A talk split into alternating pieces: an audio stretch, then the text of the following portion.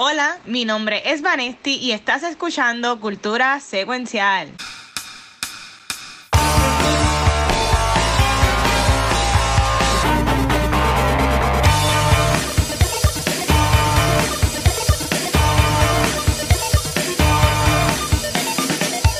Saludos Corillo y bienvenidos a este Cultura Special for the Kids, donde estamos apoyando al Extra Life para el Hospital San Jorge aquí en Puerto Rico. Así que venimos con un episodio súper especial y súper bueno, pero antes quiero que los chicos, mis visions de toda la semana, se presenten. Tan lindo. Huepa, que la que hay, mira, aquí está el Blue Vision, el hechizo. ¡Eh, diablo! Nice, duro, duro, duro. Y yo soy Gabucho Boner desde Arizona. Gabucho Boner, tremendo. Este, mira, aquí guacho, saludos mi gente. Este, y, y, como dijo, como dijo Vane, estamos aquí ahora mismo terminando lo que es el maratón de este. Estamos de las 11 de la mañana. Grabamos el episodio de Noob Talk, que tuvimos a Lunali, le metimos a Fortnite con Aldros y, y Spider Popo. También grabamos este, el episodio de Monsters Inc. de Back to the Movies. Hablamos sobre Empire Strikes Back con Beyond the Force. Y acabamos de jugar ahora mismo Apex con Luis Me y Captain Jack. Y estamos acá ahora mismo. Y lo importante es que todo esto es for the kids. O sea, esto es for the kids. Y en verdad que la vamos a súper bien. Gracias a todo el mundo. Salud, Corillo. Drinking for the kids. Todo es for the kids. Saludos a todo el mundo que ha seguido con nosotros. En verdad que ha estado ha estado nice, toda la gente apoyando y toda la cosa. Y este, tengo las fotos, entiendo que las tengo todas, pero por alguna razón siento que no las tengo todas, así que vamos a, vamos a echarle la suerte. Si no, yo invento algo, si, si ya lo digo que no tengo una foto. Este, pero mira, vamos a empezar, porque aquí comentaron. Adros, llegaste, Adros, también llegaste el día con nosotros aquí. Adros, gracias por todo el apoyo, bro. Eh, vamos a comenzar con el segmento que ya va a ser un poquito más corto comparado con versiones anteriores, que duraba casi 40 minutos. Vamos a empezar con Guacho y con Guacho. Este, yo voy a seguir diciendo que sigo en mi misión de ver lo que tiene el MCU en Disney Plus, porque son todas películas, porque no tiene las películas de Spider-Man. Este, y eh, ahora mismo terminé de ver Black, eh, Black Panther, fue la última que vi. Y entonces aquí, este, quiero tener una pregunta a ustedes. Eh, viendo la película de Black Panther, yo, vine, yo pensé como que era hasta la cosa de quién será el próximo Black Panther y toda la cosa, ¿verdad? Eh, y mucha gente dice Shuri y whatever. ¿Y por qué no he escuchado mucha gente hablar sobre la Lupita, el personaje de Lupita, que podría ser básicamente la esposa de... Ahora hay rumores que, que es ella. Para mí que ella sería una perfecta Black Panther. Hay sí. rumores que ahora hay rumores que va a ser ella y no va a ser el, y no va a ser Shuri por, por todas las controversias que Leticia sí, Wright tuvo en Twitter. Exacto. Pues yo estaba viendo la película porque ya, obviamente pueden poner que se casaron después de lo de Endgame y que después él falleció y pues como ella es la reina de Wakanda, pues puede ser la Black Panther porque ella pelea y eso, este, que Vanish, ¿qué piensan de, de este invento que me salió ahí? Eh, yo creo que cualquiera puede ser Black Panther porque tengo entendido que básicamente en la película vimos la ceremonia que hacen, ¿verdad? Para tú convertirte en ese personaje. Este, yo no sé, en verdad a mí no me preocupa quién va a ser. Yo no necesito otro Black Panther. Yo necesito pro, eh, personajes cool. chizón, mala mía. Ajá. Pues mira, en, en, en esto, no, no te apures en Storywise lo que tú dices tiene, tiene sentido porque ah. eh, Lupita, el personaje de ella, era la guerrera que representaba la tribu de ella para retar al rey. Uh -huh. O sea que ya tiene como personaje eh, la credibilidad de que, de que puede ser la, la, sustituta. Y si no saben de Suri, pues Suri se puede quedar como la, el brain y ella la, la, la guerrera, que está bien cool. A mí me gustaría, honestamente, a mí eh, Leticia Wright, que es Shuri, ella es una tremenda actriz. Este, no, ¿sabes? No, sin darle mérito a ella. Pero si, si la ponemos como que en una escena que esté Captain Marvel, que esté, que esté Wanda, que esté Vision, que esté Doctor Strange, o sea, si los, los Avengers y Shuri, como que, no sé, yo veo más como que a Leticia Wright ahí, como que con ella, como que siendo la Black Panther, tú sabes, como que yo lo, yo lo veo así, no sé. Mira, Watcher, yo quiero preguntarte algo, ya que tú has visto casi todas, porque llegamos al 2018, fue que salió Black Panther. Ajá. O sea que ya estamos casi en, en épocas modernas. Sí. Hasta, hasta, ese momento, ¿cuál ha sido tu favorita del MCU? Pues, pues, mira, yo estaba comentando ahorita a Gabriel y a Rafa que el, el, el pre-show de Back to the Movies casi duró más que el mismo episodio, pero este, eh, de las que hemos visto, mira, um, yo desde, desde, siempre he dicho que The Guardians, para mí que es la franquicia favorita, yo Guardians 1 la vi contadas siete veces en el cine. Y ya. Este, porque fui solo, fui con alguien, fui con alguien, fui con acá, fui con allá, la vi de nuevo ¿sabe? Que, eh, y me hacía de memoria el soundtrack, viéndola eh, dos veces, ¿sabe? Viéndolas otra vez ahora mismo me encanta. Eh, Civil War está cabroncísima. Esa película, yo sé que mucha gente más hablan de Winter Soldier, pero para mí Civil War, eh, tuve ese build-up y cuando Tony ve el video y sabe que fue Bucky que mató a los papás y enseguida empieza a revolú y sale la escena esta de como que este, he's my friend ah, so was I, como que yeah. y, y la escena de los trailers, que es este Bucky y Captain peleando contra Iron Man en el piso, pasándose chido, yéndole puño, so, eso, eso tan, es tan hermoso, esa secuencia, que sí. me, me, encanta. Yo diría que hasta la que he visto ahora mismo, Civil War tiene un director hermoso, dice ahí, ahí con Legacy Universe, saludos a Young, que también ha estado por acá durante todo el día. Eh, yo diría que esas, eh, yo diría que Civil War, para mí, oye, que no ha llegado a Infinity War ni a Endgame, eh, pero todavía me falta Ragnarok. falta todavía Ragnarok, falta todavía yes. este, Doctor Strange. Doctor Strange me gustó, pero no va a llegar allá arriba Civil War. Ragnarok estuvo bien fun. Hay que ver cómo es ese rewatch ahora. Pero para mí, que, para mí, ¿qué es lo que va a ser Endgame? Va a ser la dura. Porque ahorita no está Far From Home, ni, ni Homecoming tampoco. Pero yo diría que ahora mismo Civil War, de hasta donde voy, hasta, hasta Black Panther, eh, Civil War está brutal y Black Panther también está cabroncísimo. La historia de Black Panther también está brutal. Este, aquí me pregunta cuál me gusta menos. Eh, ¿Cuál me gusta menos? Lion. Sí. Este, no, mira, yo, yo diría, no sean malos, yo diría eh, de, las que, de las que me guste menos, aunque me gusta, porque sepa dónde vas a venir, Gabriel, de las que me gusta menos es Thor Dark World. Pero me gusta, no pienso que es una película mala, pero entre Mount Rushmore, que es el MCU, y todas las películas brutales que tiene, la menos brutal Thor. entre Mount Rushmore, Thor, Thor 2, las tetas de calle, entonces. este, dice, sí, ya vi, ya vi Age of Ultron. Este, Age of Ultron a mí me gustó un montón. Age of Ultron uh, tiene mucha historia. La gente le tiene par de, la gente le tienen odio a Age of Ultron y a mí me Age of Ultron tiene par de, eh, mira, par de historias, que es lo que queremos dar fruto. You got no strings. -huh. Ya, y esa escena también, lo, es que es que Marvel también, aunque chutan todos los trailers, y para, para que ustedes sigan también ahora con lo que han visto, eh, el trailer de Age of Ultron, cuando salió la canción de I got Mejor que la película. H, pero Age of Ultron estuvo buena. H, ah, buena. Ay, pero el trailer te la vendió como que ya, diablo. Sí, es verdad. El trailer las la overhyped. Que a mí me hubiese gustado que cambiaran Age of Ultron. A mí me hubiese, me hubiese gustado ver más de, de Wanda Ultron. Y de Chris Silver. Ultron. No, Ultron yo entiendo que fue lo malo que pudo ser y tuvo ese ejército. Es que fue, ese aspecto fue bien parecido a, a Loki. Este, en acá y después Thanos en Endgame, que es como que el malo con todos sus sus goons ahí peleando. Pero, pero que pues yo, yo diría que la menos que me encanta es eh, Thor The Dark World. Este, pero, y eso, bueno, eh, yo después de las preguntas de, cuando hablamos de WandaVision, yo les quería preguntar dónde ustedes la ponen en el CU, que viene, le tomamos esta conversación más allá del episodio, pero, Vane, ¿qué tú has visto del jueves para acá? Entre viernes y el sábado, Vanesti, ¿qué viste? Los días que pasaron entre grabaciones.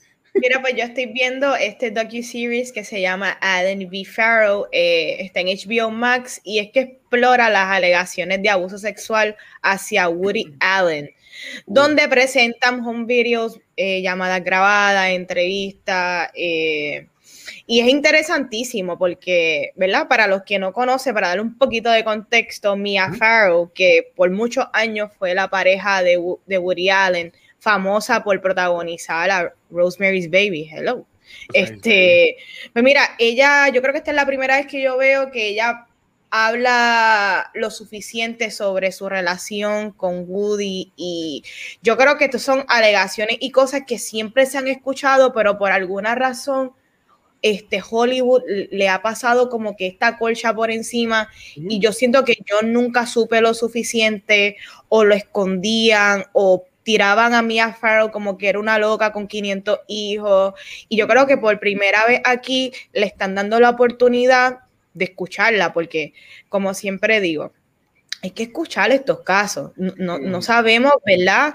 Qué, qué, parte sea verdad o qué parte no sea verdad, pero yo creo que por primera vez yo puedo escuchar lo que tiene que decir este Mia Farrow, tiene que decir Dylan, y, y está interesantísimo. Yo creo que ya vamos por el segundo capítulo o el tercer capítulo de este docu-series y es simplemente pues traer información a, algo bien interesante porque pues mira, estas alegaciones son, son problemáticas y, y, Woody, ¿verdad? Si esto es verdad o no, Woody continuó su carrera como si nada.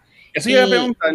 Y, y eso es bien weird porque son cosas extrañísima porque él fue de algunos de estos de algunos de los hijos de Mia Farrow él es el él es el padre adoptivo y también padre biológico de, de uno de ellos y it's just weird. Y si tú ves verdad las películas especialmente Manhattan de, de Woody tú puedes ver este glimpse de, de, las cosas que verdad de las cosas weird de él y, y nada.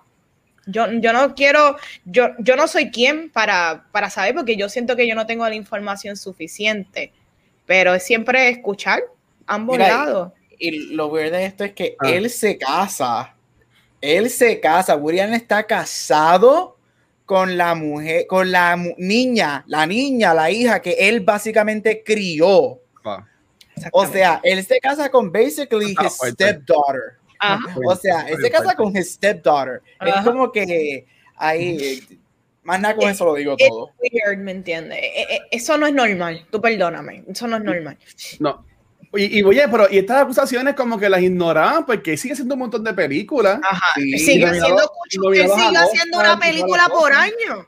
Ese tipo de una película por año. Él siguió ganando Oscars después de todas estas acusaciones. A él le dieron el Cecil B. DeMille en los Golden Globes después de todas estas acusaciones. Y a Mia Farrow perdió su carrera, tildaron de loca. A los dos hijos, que es Ronan Farrow, este, el nene y, la hija, y Dylan. Eh, los tiraron por el fango. Este, a ella la tildaron de loca porque Mia Farrow, eh, la excusa era que, ah, que ella una, era una pu de la vida y que como es una mujer que le gustaba disfrutar y que tomaba su sexualidad en sus manos, pues rápido no, como ella era una puda de la vida, eso eran embustes y él nunca hizo eso. Pero vamos a obviar el hecho de que él literalmente se casó con his stepdaughter, so pues es, horrible, este, pero nada, eh, señor eh, Blue Vision, este, ¿qué te has visto de acá de, de jueves a hoy domingo? ¿Qué has visto, mano?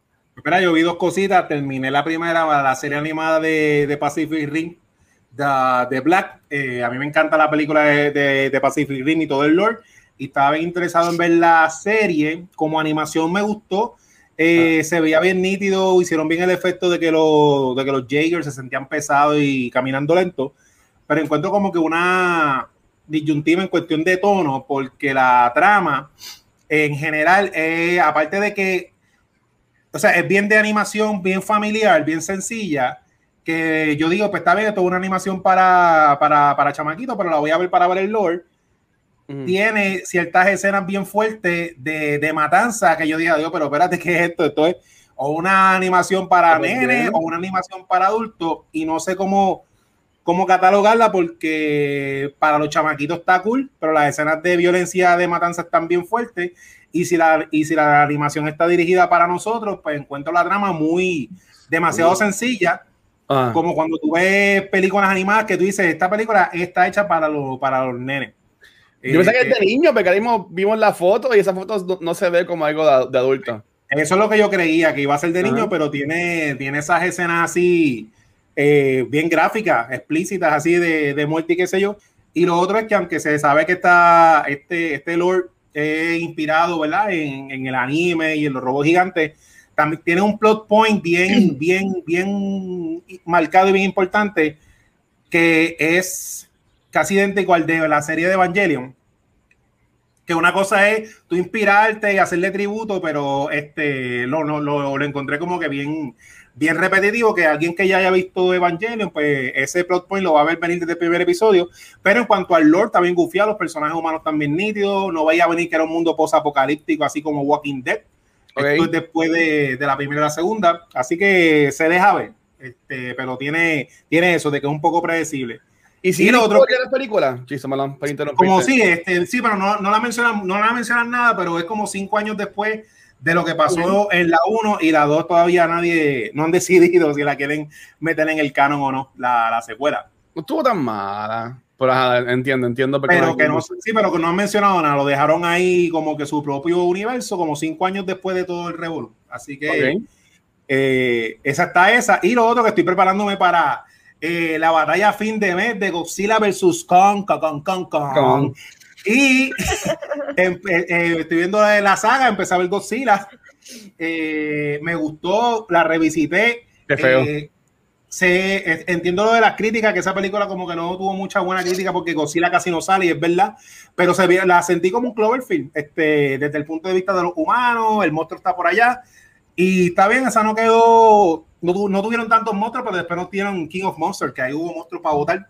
Así Sí. que nada, estoy ya ready para Godzilla versus Kong. Así que estoy con el Kaiju Fever. Uh, ¿Y usted, señor Gabucha, qué, qué ha visto? Yo, se me olvidó, Ah. ¿sabes? No, sabes que tuve que chequear la foto porque no me acuerdo ni lo que te había enviado. Este, ya yo no sé ni en qué podcast estamos en el día de hoy, me imagino tú menos. Dale, Este, mira, no, nada, este, Be Coming to America, este, la segunda parte, este, Ajá. La vi, Dale, dale, habla, buscar el trailer porque no, no tengo la. Sabía que me faltaba una foto, pero dale, dale. tú ves, así no se puede. No, mira, la vi, este, mucha gente la está criticando, no está recibiendo las mejores críticas. Yo no encuentro que, que es una película mala. ¿Es buena? No, pero no es mala. O sea, no, no, es, no, es hor- no, no es mala, no es horrenda. Yo tengo dos problemas con ella. Y es que yo creo que cuando tú haces una secuela con un gap tan grande, o sea, estamos hablando de que la primera, si no me equivoco, salió en los 80, este, o al principio de los 90, déjame checar eso rapidito, Mm. este, en el 88, cuando tú haces una película, una secuela con un gap tan grande, especialmente de una secuela tan, de una película tan pop culture, tan importante, o sea, es como que esto es parte del pop culture lore, tienes que superar la primera. Y desafortunadamente no lo hace. Y segundo, lo que me molestó mucho también es que Eddie Murphy y Wesley Snipes casi ni salen en la movie.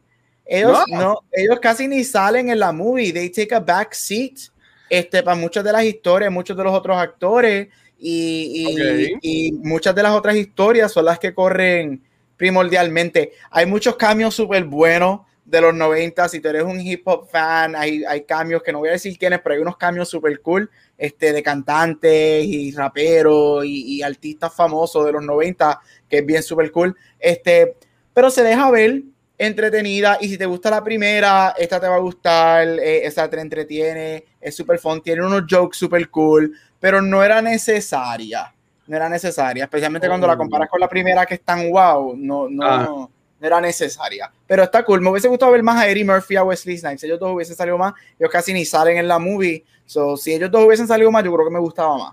Eh, ¿Entiendes que todavía como quiera, eh, y y Shizo, les gustaría como quiera tener el episodio de la película, no, no, a- haber sido feedback como que medio weird? Yo no la he visto, pero si lo vamos a hacer, Bueno, yo la esa es mi experiencia, puede ser que a alguien la vea y le encante, o sea, eso fue... Bueno, es que en Twitter mucha gente la ha puesto por el piso. Este, Mario Alegre fue uno que la, la- la barrió con ella el fingo, el fingo, Dios mío, estoy ya muerto. El piso enfangado. Él quería decir el piso enfangado y salió el fingo. ¿Ustedes entienden? Lo jodido que estoy. Este, Chacho, esos son los bichos. los fin, eh, entre los fingos y los bichos, chacho. ay, ay, ay. Eh, pero Chisi Vanetti, como que era, le, le interesa ver la movie o dice como que ya, lo- como que vamos a pichar. ¿Qué ustedes creen? Mira, whatever it takes a lo Marvel. Oh, me gusta, me gusta. ¿Y tú, y tú Chiso?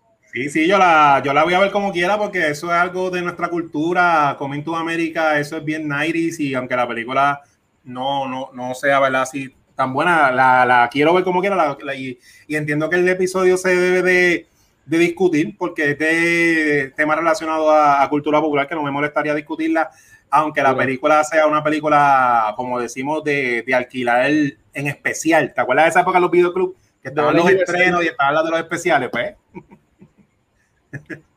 De, de verla en USA mientras limpias en el cuarto. Exacto. La tienes, la tienes ahí de, de, de, atrás. Pero nada, Corillo, este, eso, es lo, eso es lo que hemos visto. Ven qué cortito es cuando no tenemos que hablar de WandaVision. Ah. Este, va a durar dos semanas porque después empieza Falcon de Mr. Soldier. Este, yeah. Pero vale, dale, todo, todo, tío señorita, dame un break que esto acaba de Chaval, dale, ahora sí, vamos allá. Ya estamos. Ok, pues ahora vamos para un Blue Cheese Special Edition. Así que, Chizo, ¿con qué tú nos vienes esta semana? Uh, yeah, pues mira, en esta edición especial, ¿verdad? Como estamos en el episodio aquí, eh, voy a venir con una edición especial de Blue Cheese y voy a hablar de 5 4K Blu-rays dignos de cualquier colección. El criterio para escoger estas películas fue calidad de imagen, que sea un espectáculo visual, eh, que todas se vean de show en el formato Ultra HD, que la historia sea relativamente buena según la eh, audiencia en general, o sea que la mayoría de la audiencia, de la audiencia le haya dado thumbs up eh, y, que el re, y que tenga replay value, porque parte de lo lindo de tener una colección física de películas es irse un rato en el confort de ver algo que te encanta y que has visto varias veces. Es nice. un safety blanket feeling. Sí. Que tiene eso. Pues mira, empezamos. La primera destacada eh, es Wonder Woman de la esquina de DC Comics, dirigida por Patty Jenkins. Olvídate del mal sueño de la secuela y regresa al No Man's Land con la amazona favorita de todos en una película de guerra y origin story del personaje femenino más importante de los superhéroes y vuélvete a enamorar de la química de Gal Gadot y Chris Pine. Esta película tiene un encanto, ¿verdad? Que nos recuerda esa primera película de Superman de Christopher Reeve. Y aunque el final divide a la audiencia, a mí no me molesta que gane el poder del amor, ya que yo veía los Care Bears. Yo soy un Care Bear. Entonces, esa es la primera que tienes que tener en, en la colección. La número dos se llama eh, Blade Runner 2049. Esta secuela, que me voy a ir al garete a decir que me gusta más que la original, tiene a Ryan Gosling aventurando en un mundo futurístico y sin glitches, eh, como en Cyberpunk, en una película que se ve simplemente hermosa. Eh, los colores y la ambientación que logra el director Denis Villeneuve hace que eh, espere con ansia la versión que él nos va a traer de Doom. Así que eh, lo que él nos va a traer con Doom tiene, tiene muchas expectativas basado en esta película. La pueden chequear. La Número 3, ahora nos vamos, mira, para otra esquina, para la de Marvel. Y Marvel con el matrimonio de Sony, ya que traigo a Spider-Man Into the Spider-Verse, que es la película ganadora del 2018 como mejor película animada y nos dio de más este estilo animado con muchos efectos de cómics como los onomatopeyas y el mojaré en los colores, hacen de este Spider-Man un deleite visual y la historia eh, es súper buena con el Spider-Man boricua Miles Morales, yo soy Tim Prowler all the way, este, me encanta ese, ese personaje. Y cómo olvidar la voz del mejor actor de todos los tiempos, Nicolas Cage, como Spider-Man Noir. Into the Spider-Bird es el regalo que nos sigue dando. me encanta.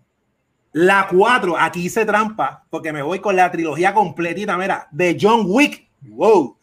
Keanu Reeves, que se ha convertido en el querendón del mundo, uniéndose a Henry Cavill y a Chayanne como la trinidad que te cae bien siempre.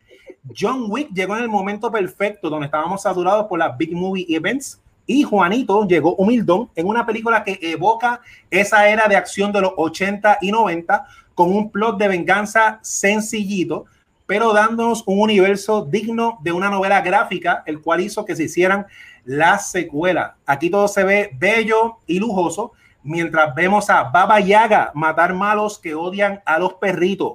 Por mí que limpié la casa. Pero mira, el 4K HD must have que debes tener se llama Mad Max Fury Road. ¡Wow! Esto, ¿qué película? Mira, esto es una ópera de velocidad, violencia y destrucción. Brutal. Lo que en papel suena a un side quest de un videojuego se convierte en una épica completa de dos horas de una persecución entre carros mutados con metales y armas mortales. Aquí en esta película no te dan break, aquí no hay respiro. Aquí vemos bien poco uso de CGI en las increíbles secuencias de acción donde vemos carros y gente volar en canto mientras un guitarrista loco hace el soundtrack en vivo en plena devastación. George Miller toca temas de feminismo, consentimiento, abuso gubernamental y de comunidad en una de las mejores películas de acción ever. Imperator Furiosa y Max son Shiny and Chrome y por ellos we live, we die and we live again. Se acabó. Uh, duro. A mí me gusta mucho, a mí me gusta mucho este, ay Dios mío, John Wick, a mí me encantan esas películas, pero en verdad, de las que dijiste, yo entiendo que no la tengo, debería tenerla en 4K, es Into the Spider-Verse. Este, para mí que esta es la dura, esa película a mí me encanta, estoy loco que salga la, la secuela, en verdad que está cabrosísimo, en verdad. Y lo, lo, más brutal es que sigue sorprendiendo cómo la gente no vio esta película en el cine. Esto es una película que la gente vino a descubrir cuando llega a Netflix, porque ni cuando gane el Oscar, todavía la mayoría de la gente no la había visto. Así que volvemos, esa es la importancia que aunque maybe la gente no le gusta Netflix, porque como dice Chizo, es el guapa de los streaming services, pero todo el mundo, la, todo el mundo la tiene y la gente descubre películas ahí, esa es la realidad. So, Ay, thank you for that special edition. Pero tú sabes quién también viene con una edición especial de Award Spotlight y es el doctor, el mejor, el Gabucho Graham. Así no se puede. Yo como no soy una persona original, pues me copié de Chizo y voy a hacer un special edition también. Así que Chizo, tú eres, eres el cool de nosotros. Yo... Cuando tú, tú pusiste Chizo, H me gusta la idea, voy a hacer lo mismo, yo pues dale. Literal, yo no soy creativo, este, así que es la que... No, mira, rapidito, voy a romper las reglas rapidito por un minuto. Estoy... Sí, eh, estoy mirando mucho para el lado porque tengo, ahora mismo están corriendo lo que se llama los Critics Choice Awards uh. este, en vivo y como pues esta semana no vamos a grabar porque estamos grabando hoy rapidito, para gente como vi como Vane, The Crown está ganando muchísimo en la noche de hoy, ya ha ganado, ya han ganado oh, tres, nice. tres premios por actuación, este obviamente Emma Corrin, Josh O'Connor y Dylan Anderson. Dan Levy ya se llevó un premio por actor secundario en una comedia. Ted Lasso está ganando muchísimo. Daniel Kaluuya ya ganó actor secundario por Judas and the Black Messiah. Este, María Bacalova ganó mejor actriz secundaria por Borat 2. Así que que está bueno, este, estoy así porque estoy haciendo dos cosas a la vez, estoy multifacético, soy una persona ready, preparada. Este, pero este, ya no, le doy más dolor de cabeza a Luis, así que me voy con, con mi special edition. Nada, este, igual que, que Chizo, me gustó esa, esa idea, especialmente para el episodio especial de hoy, así que lo que voy a hacer para World Spotlight es que voy a mencionar mis cinco, las cinco películas que yo siempre recomiendo cuando alguien me pregunta qué películas Oscar winners debería ver. Este, son en parte cinco de mis películas favoritas ever made y también son cinco de las películas que yo encuentro que son algunas de las mejores películas ever made en el cine y yo creo que son musts este, para ver y me sorprende que hay muchas de estas que mucha gente no ha visto. Hay una persona en este chat que no ha visto una de ellas, por lo menos yo sé Este, no voy a tirar el medio al watcher y decir que no ha visto esta película. Este, pero nada, voy por ahí. Voy a comenzar con Gone with the Wind. Hace par de semanas hablé de esta película. Esta película ganó el Oscar de Mejor Película en el 1939, ganadora de 10 Oscars. Este, en 1939 se considera como uno de los mejores este, años en el cine. Obviamente esta película es basada en una novela escrita por Margaret Mitchell de la Guerra Civil y el, Old South. Este, es una película que para mí es una de las películas mejores ever made. I love it, me encanta. Este, es un must, es un must en el cine. Es un must porque para hacer el 39 es una película que lleva la cinematografía, lleva el arte de hacer películas a otro nivel. Es una película controversial, absolutamente. Hay muchas cosas que haven't aged well, absolutamente. Se debe censurar, no ver y no hablar de ella. No, una película que yo creo que se debe entrar con el, con el pensamiento y con la mirada de que es una película de su época en los 30, basada en otra época, de 50 y 60 años anterior a eso. Este, así que la recomiendo, es una de, mis mejores, de las películas favoritas mías. I love it. Así que Gone with the Wind, si no la has visto, la recomiendo muchísimo. La segunda película que voy a mencionar es la ganadora del Oscar de 1995 y es Forrest Gump. Este, si tú no has visto Forrest Gump, ahora sí quiero decir, ¿qué tú has hecho con tu vida si tú no has visto Forrest Gump? Este, mira, Forrest Gump este, gana mejor película en el 95, ganadora, si no me equivoco, de 6 o 7 Oscars, incluyendo a Tom Hanks, este, que gana mejor actor. Tom Hanks, este, just un little fun fact, Tom Hanks fue el último actor o actriz en ganar consecutivamente dos Oscars. Él ganó en el 94 por um, Philadelphia y en el 95 por Forrest Gump. Esta película cuenta la historia, es un life story del personaje titular llamado Forrest Gump y cómo él, he overcomes ciertas disabilities que él tiene. Este, y cómo él también marcó la historia en muchos momentos históricos en Estados Unidos, que es bien cool, es una película de Robert Zemeckis, Robert Zemeckis gana mejor director por esta película. Este, esta película también fue bien innovadora en efectos visuales, porque muchos de las escenas que vemos en la película son este, videos originales de esa época y a Forrest Gump lo ponen digital en esos momentos y, está súper, súper cool. Hay, hay, o sea, la película hay momentos que tú puedes decir que hacen age well, especialmente este, con alguien able body como Tom Hanks, que es una persona que no tiene disabilities haciendo ese tipo de rol, pero again, es una película de sus tiempos y es una película super charming, una película que te just makes you feel good. Este, así que si no has visto Forrest Gump, go see it. La número 3, mi película favorita de todos los tiempos, Titanic ganadora de 11 Óscares. Empate es una de solamente tres películas en ganar 11 Óscares. Este, esta película obviamente utiliza el, este, la, el desastre del Titanic y la eh, épica, la historia y ese momento del Titanic en contarnos una, una, historia de amor entre Jack y Rose. Todavía no lo soporto porque no dejó a Jack montarse en la puerta y los dos cabían en la puerta. este, así que es parte de... No, mira, esta es una película que yo sé que hay gente que le gusta y que no le gusta. Yo estoy bien claro que esto es una película es como que mucha gente es como que, meh, it's fine. Pero para cuando esta película sale, esto fue gigante y grandioso en lo que esta película hace. O sea, costumes, designs. Ellos literalmente hicieron una réplica básicamente del jodido Titanic para hacer esta película. Este, los efectos visuales, la música. Si tú no creciste en los 90, no escuchabas My Heart Will Go On en el radio every other day chacho, tú no viviste. Este, Celine Dion, yo la amo, pero me tenía hasta aquí con esa canción. Este, mira, es, una película maravillosa, es una película que tú la ves y, y, tú ves el arte del cine.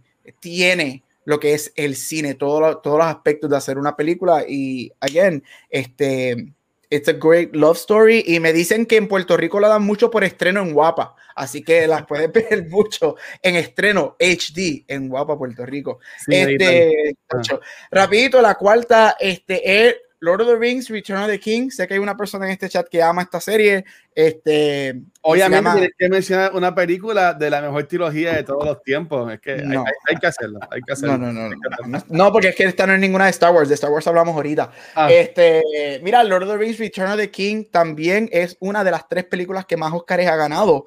Ganó 11. Es, la, es una de las pocas películas que swept la noche de los Oscars ganándose todas las categorías a las cuales estaba nominada este, y bien merecida, aunque Return of the King no es mi favorita de la trilogía, pero si Return of the King no ganaba mejor película hace años, Hollywood se iba a quemar. Este, obviamente esta es parte de una trilogía basada en los libros de, de Tolkien, donde vemos el, el final act de Middle Earth, este, y todos esos elementos. Es la primera y única película de fantasía que ha ganado el Oscar de Mejor Película. Este, así que si no has visto Lord of the Rings, go see it. Y rapidito, para terminar, la quinta, ganadora de Mejor Película del año pasado. Y yo no voy a decir que Watcher no la ha visto aquí, así que yo no estoy diciendo eso, pero es Parasite.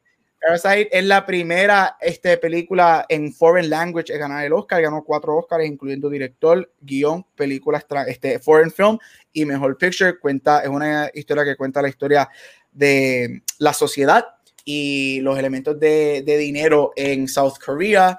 Es un revelation, para mí una de las mejores películas ever made, una de las mejores películas ever en ganar el Oscar de mejor película. Si no la has visto, véala. Gente, no hay nada malo con ver una película con subtítulos este, solamente porque es en otro idioma no significa que la película no es buena. Es excelente y yo te aseguro que a esa hora, cuando esa hora marker hits y la película completamente cambia, se convierte en lo que se convierte, it's gonna blow your mind. Se la recomiendo. And I am done porque hablé mucho. Chao. Eh, yo voy a ver Parasite. Yo les prometo que yo voy a ver Parasite. Y cuando la vea, no importa cuándo, les voy a decir, pasó un episodio de cultura y hablar de Parasite. Ah, mira qué bonito. Está bien, tra- trato de hecho, Gabriel. Sí. Ach, No voy a decir nada. Hasta que yo no lo voy a pasar. Wow. Mira, Dale. ¿sabes qué vi rapidito? Yo no sé Sí. si Gabriel lo mencionó. Una de las películas favoritas de Chiso ganó el Critics' Choice. Palm Springs, ganó Sí. mejor comedia. ¿En verdad? Sí. Qué qué brutal. brutal. Ganó mejor comedia. A mí me gustó, a mí, brutal. a mí me gustó mucho Palm Springs. En verdad, esa película fue, fue refrescante. En verdad, buena para para el revuelo que estamos viviendo ahora mismo. Y, pal- y el episodio fue muy bueno, definitivamente. So, estuvo bien cool que Chizo y Gabucho ambos dieron sus must, pero tú sabes que es un must de esta semana y es concluir nuestras reseñas de WandaVision. Y es que esta serie es de Disney Plus, protagonizada por Elizabeth Olsen y Paul Bettany, la cual está conectada al MCU y es luego de los acontecimientos de Endgame. La serie es un homenaje a sitcoms clásicos americanos y te lleva década tras década de entretenimiento. Pero, ¿qué tal la serie? Mira, para todos los que siguen este podcast, saben que yo no soy la más MCU fan por mis propias razones, la cual no voy a discutir, no voy a discutir con los plebeyos que escuchan este podcast, ni los que están parte de este podcast. Así que Dile más. eh. Dile más. no hay tema para esto, pero nada. Pero para mí, esta serie es uno de los trabajos más arriesgados de Marvel y ese solo hecho lo hace de las mejores ante mí. Ojo. Me gusta que nuestra protagonista es un anti-hero con problemas. Y si me conoce, a mí me gustan los personajes con conflicto. ¿Y qué más conflictos que los que tiene Wanda, mano? Este, adicional, la serie nos da magia nos da magia de la típica, pero también de lo obscura. Y yo sé que a Gaucho y a Chizo nos gusta lo obscure. Así que mira, esto es uno de los proyectos más edgy de Disney y se lo aplaudo, porque quizás este, el hecho de que yo no soy la mega fan del MCU ha permitido que yo me disfrute esta serie más de lo normal, porque veo a todos estos fanáticos con tantas teorías locas rompiéndose la cabeza y mientras tanto Vanesti, la DC fan, gozándose WandaVision. Así que Corillo, ¿qué tal les pareció WandaVision? Uf. Yeah. Pues Ok. nada, impresiones generales, porque vamos a entrar en los detalles. Como serie me gustó, me gustó que Disney usara una temática diferente a lo de las películas. Este, tenemos casi 20 películas básicamente igual. Así que eso que Disney se fuera con un poco de slowdown y originalidad en el storytelling de usar los sitcom como medio. Eso me gustó un montón. Me gustó ver personajes secundarios del universo de Marvel protagonizando y teniendo carácter development hasta con mucho más tiempo que personajes importantes de las películas, por falta de tiempo, lógicamente. Y me gusta que Marvel, sin fallar y sin dejar de darnos lo que es el trademark de ellos, que es entretenimiento, de acción y de superhéroes y magia, como dice Vanetti, ellos son bien buenos en mezclar subtemas dentro del tema de, de los superhéroes y nos dieron magia, mitología. Pero lo más que me gustó es el aspecto humano de la serie, porque toda una serie que trata básicamente de- del duelo, la pérdida y de lo que uno pasa cuando está sufriendo todas esas cosas dentro ¿verdad? de una cajita de superhéroes y entretenimiento. Que sí Disney tiene, y Disney las películas de Marvel este, las mencionan en algunos sitios, no en todos. A mí me encanta todo tipo de entretenimiento, pero casi siempre en algunos momentos, en, algunos, en algunas partes, este tipo de entretenimiento lo catalogan como comercial, como liviano, como light, como si fuera un poquito algo negativo, este, como tal. Y mira, aquí Disney nos dio todo eso relax, sin forzar nada. Y la, y la serie está cargada de un montón de, de temas humanos como los, que, como los que mencioné y como los que vamos a seguir discutiendo. Así que complacido con la serie. Durísimo. Este, mira, igual, este, yo sé que vamos a entrar en detalles, pero esta serie de estoy con Vane, este, para mí esto es una de las mejores cosas que, que Marvel ha hecho, este, hasta el momento I rank it number 3 en mis favoritas cosas que ha hecho, aunque ahorita entraré en detalles que le hubiese dado un puntito más higher, pero al final le quité un punto por el final y ahorita hablaremos de eso. Este, pero es, a mí me encanta, o sea, el hecho de que yo soy fanático de los sitcoms, especialmente yo me crié viendo sitcoms viejos con mami, so, este, el hecho de que nos dieron este, todo eso, Brady Bunch y Dick Van Dyke y Bewitch, este, a mí me encantó Malcolm in the Middle. Este, esto establece que ellos underused, obviamente hay un plan, pero de still, dentro del plan de underused gente como Elizabeth Olsen, que para mí es una de las mejores actrices que Marvel tiene, actrices y actores. Este, me encantó lo que ella hizo, me encantó Paul Bettany. Este, Catherine Hahn es una diosa y yo quiero que ella se lleve todos los premios por, lo que ella hizo con Agatha. Este, mira, esta serie es excelente. O sea, Marvel hizo algo diferente y funcionó. Este, le quedó, este, yo, yo espero, yo hasta el momento sé que esto es lo único que nos van a dar de WandaVision y yo creo que así se quede. Yo creo que el título del episodio final te da claro que no va a venir más nada porque no es season finale, el, título, el episodio era series finale, que es lo que es. Pero I loved it, I loved it, me encantó. Este, por dentro, digo, me encantaría ver más, pero al mismo tiempo no. Quiero que se quede ahí y que, porque a mí me gustan cuando los shows terminan cuando están on top. Y aunque tuve issues con el final, el show está acá arriba, una de las mejores propiedades de Marvel. Well done. Mira, a mí, obviamente, yo, yo soy el, el, Resident Marvel fanboy del, del, equipo y lo, lo, lo digo felizmente. Eh, a mí me encantó la serie, eh, yo estaba gozando. Sí, tengo la misma queja que tenía con, con Mandalorian, de que es, eh, es muy cortita, los, los, episodios eran muy cortos y yo quería más. Y eh, Mandalorian está cool porque Mandalorian sabemos que es una tercera, cuarta, quinta, décima temporada, pero One Day siempre pensé que sí, que era hasta ahí se decíamos, coño, nueve episodios duran 15 minutos cada uno, ¿qué va a pasar? Pero, pero a, mí me encantó que poco a poco nos fueron llevando, me encantó lo de los shows viejos, como fue expandiendo, tú ibas cada episodio como que iba dando el tamaño de la pantalla, del frame del episodio, y eso me voló de la cabeza.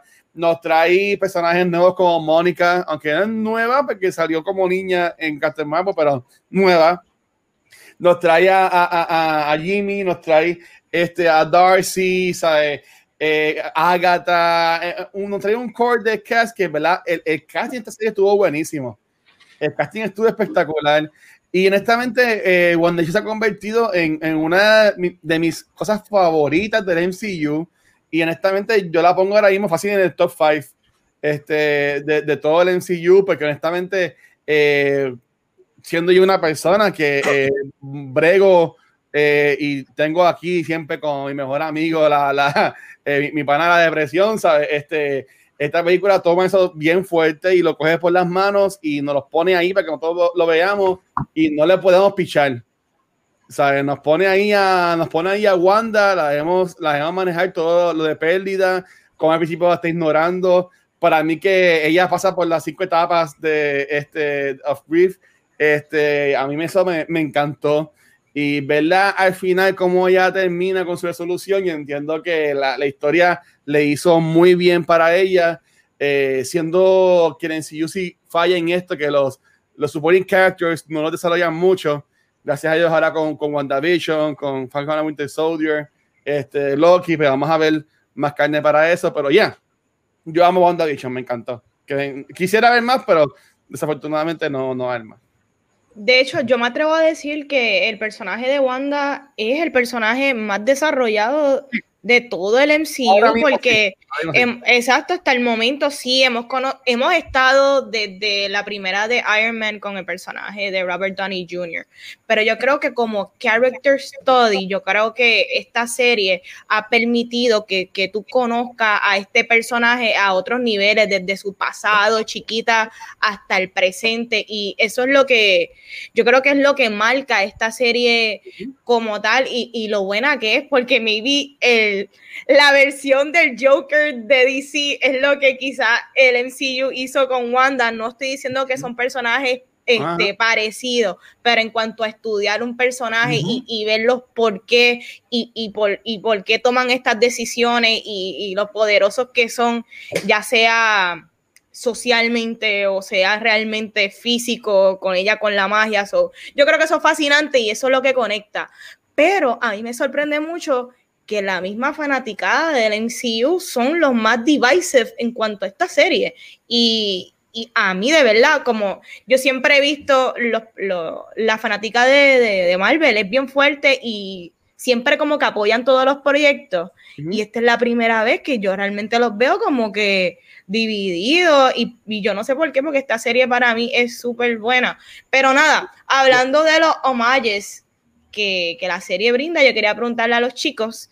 eh, ¿Cuál fue su homage favorito de sitcoms favorito? No necesariamente el episodio favorito, pero por lo menos estéticamente el más que ustedes dijeron como que contra, de verdad que lo hicieron espectacular. Pues de todo, aunque el más que reconocí fue lo de Modern Family y The Office, ¿verdad? Porque es lo más Sí. nuevo como adulto. Pero cuando ellos se fueron en los 90 era que Elizabeth Olsen tenía el pelo así bien gufiado como, se Sí. opinaban. Eso, mano, eso me llevó a cuando yo era nene. Este, esas vacaciones de verano, eh, yo no, yo desde pequeño nunca tuve cable TV, tenía que ver lo, la- lo que ponía lo- lo- la televisión local. Y ese horario, como que de 10 a 11 de la mañana en verano, y después había un bloquecito por la tarde de Who's the Boss, Full House, yo lo veía con mis hermanos y lo tengo memorizado porque es repetido, repetido, repetido. Así que ese fue el más que, que, que me gustó en cuanto a cómo capturaron la, la esencia retro de, de la comedia, del estilo, los tiros de cámara, las Golden Girls también fue más o menos los 90s. Pues ese fue el más, el más que me, me gustó por el factor nostalgia. Nice. ¿Y tú, Gabo? Eh, ay, diablo. O los 80. El episodio número 5, que es el de los 80, este, a mí me, me encantó, que fue como, fue como que late 80s, early 90s, y usaron como um, a Full House, este, y cosas así. Me encantó. Este, I love it. Es que yo amo los 80 y ver a Catherine Hahn con yo te voy a ayudar con los nenes y de momento los nenes crecen y ella vestía de aeróbico. Es como Mario. López. Ya bebiendo, ya bebiendo. ella bebiendo, es que es tan épico. Y yo creo que eh, ahí fue donde para mí ellos, todos hicieron un trabajo fenomenal en todas las décadas.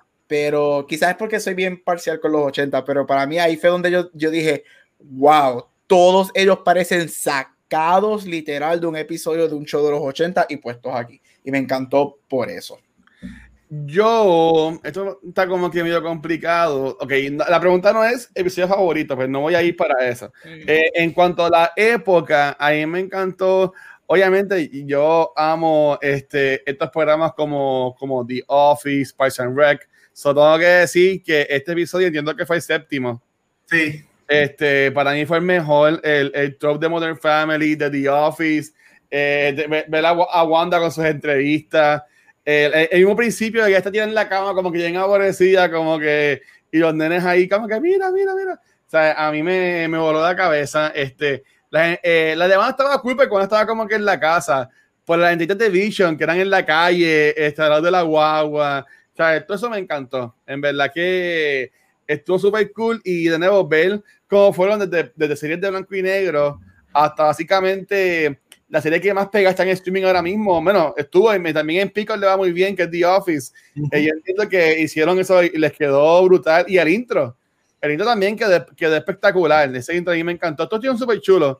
Eh, ese y el de Malcolm de Miro me gustaron un montón. A mí me gustó mucho el episodio que ellos estaban haciendo como que este Magic Act este, Ah, ante la segundo, urbanización. sí, a mí me gustó mucho los outfits de, este, de Elizabeth Olsen y yo sé el Watcher tiene como que un slideshow de la por década de cada outfit que ella tuvo Sí. y yo sé que puede parecer súper shallow hablar de ropa, pero es que esa es una de las cosas más importantes de una serie que yo me fijo. Y es el make-up, las pelucas, la persona que se encarga de la ropa. Lo hicieron espectacular, se votaron. Yo creo que lo hicieron muy bien. Este, no como la serie de Selena. ¿Tan mala? ¿Tan mala, tan mala es esa serie? Horrible. Ya, Horrible. diablo. Le hicieron, parece que con dos cajas de chicles Adam. Ay, Dios mío. Este, Pero Ya, la cara de ella. Ah. dentro de todo lo bueno que tiene esta serie, es que yo creo que el equipo entero, yo creo que lo, lo hicieron con mucho amor, empezando por todas las personas que trabajan en producción hasta los actores que están frente a cámara. So, ahora entrando a, ya hablamos de el nuestro homenaje favorito, ahora vamos a hablar de nuestro episodio favorito. Y en mi caso, las- la serie tiene muchas momentos en cada episodio que son bien bonitos.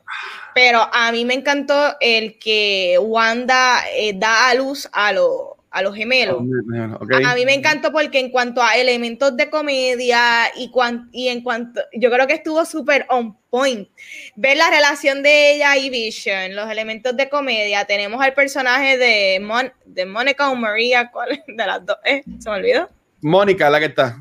Ok, Mónica bregando con ella y ayudándola y push, push. A mí ese episodio es de los más chulos.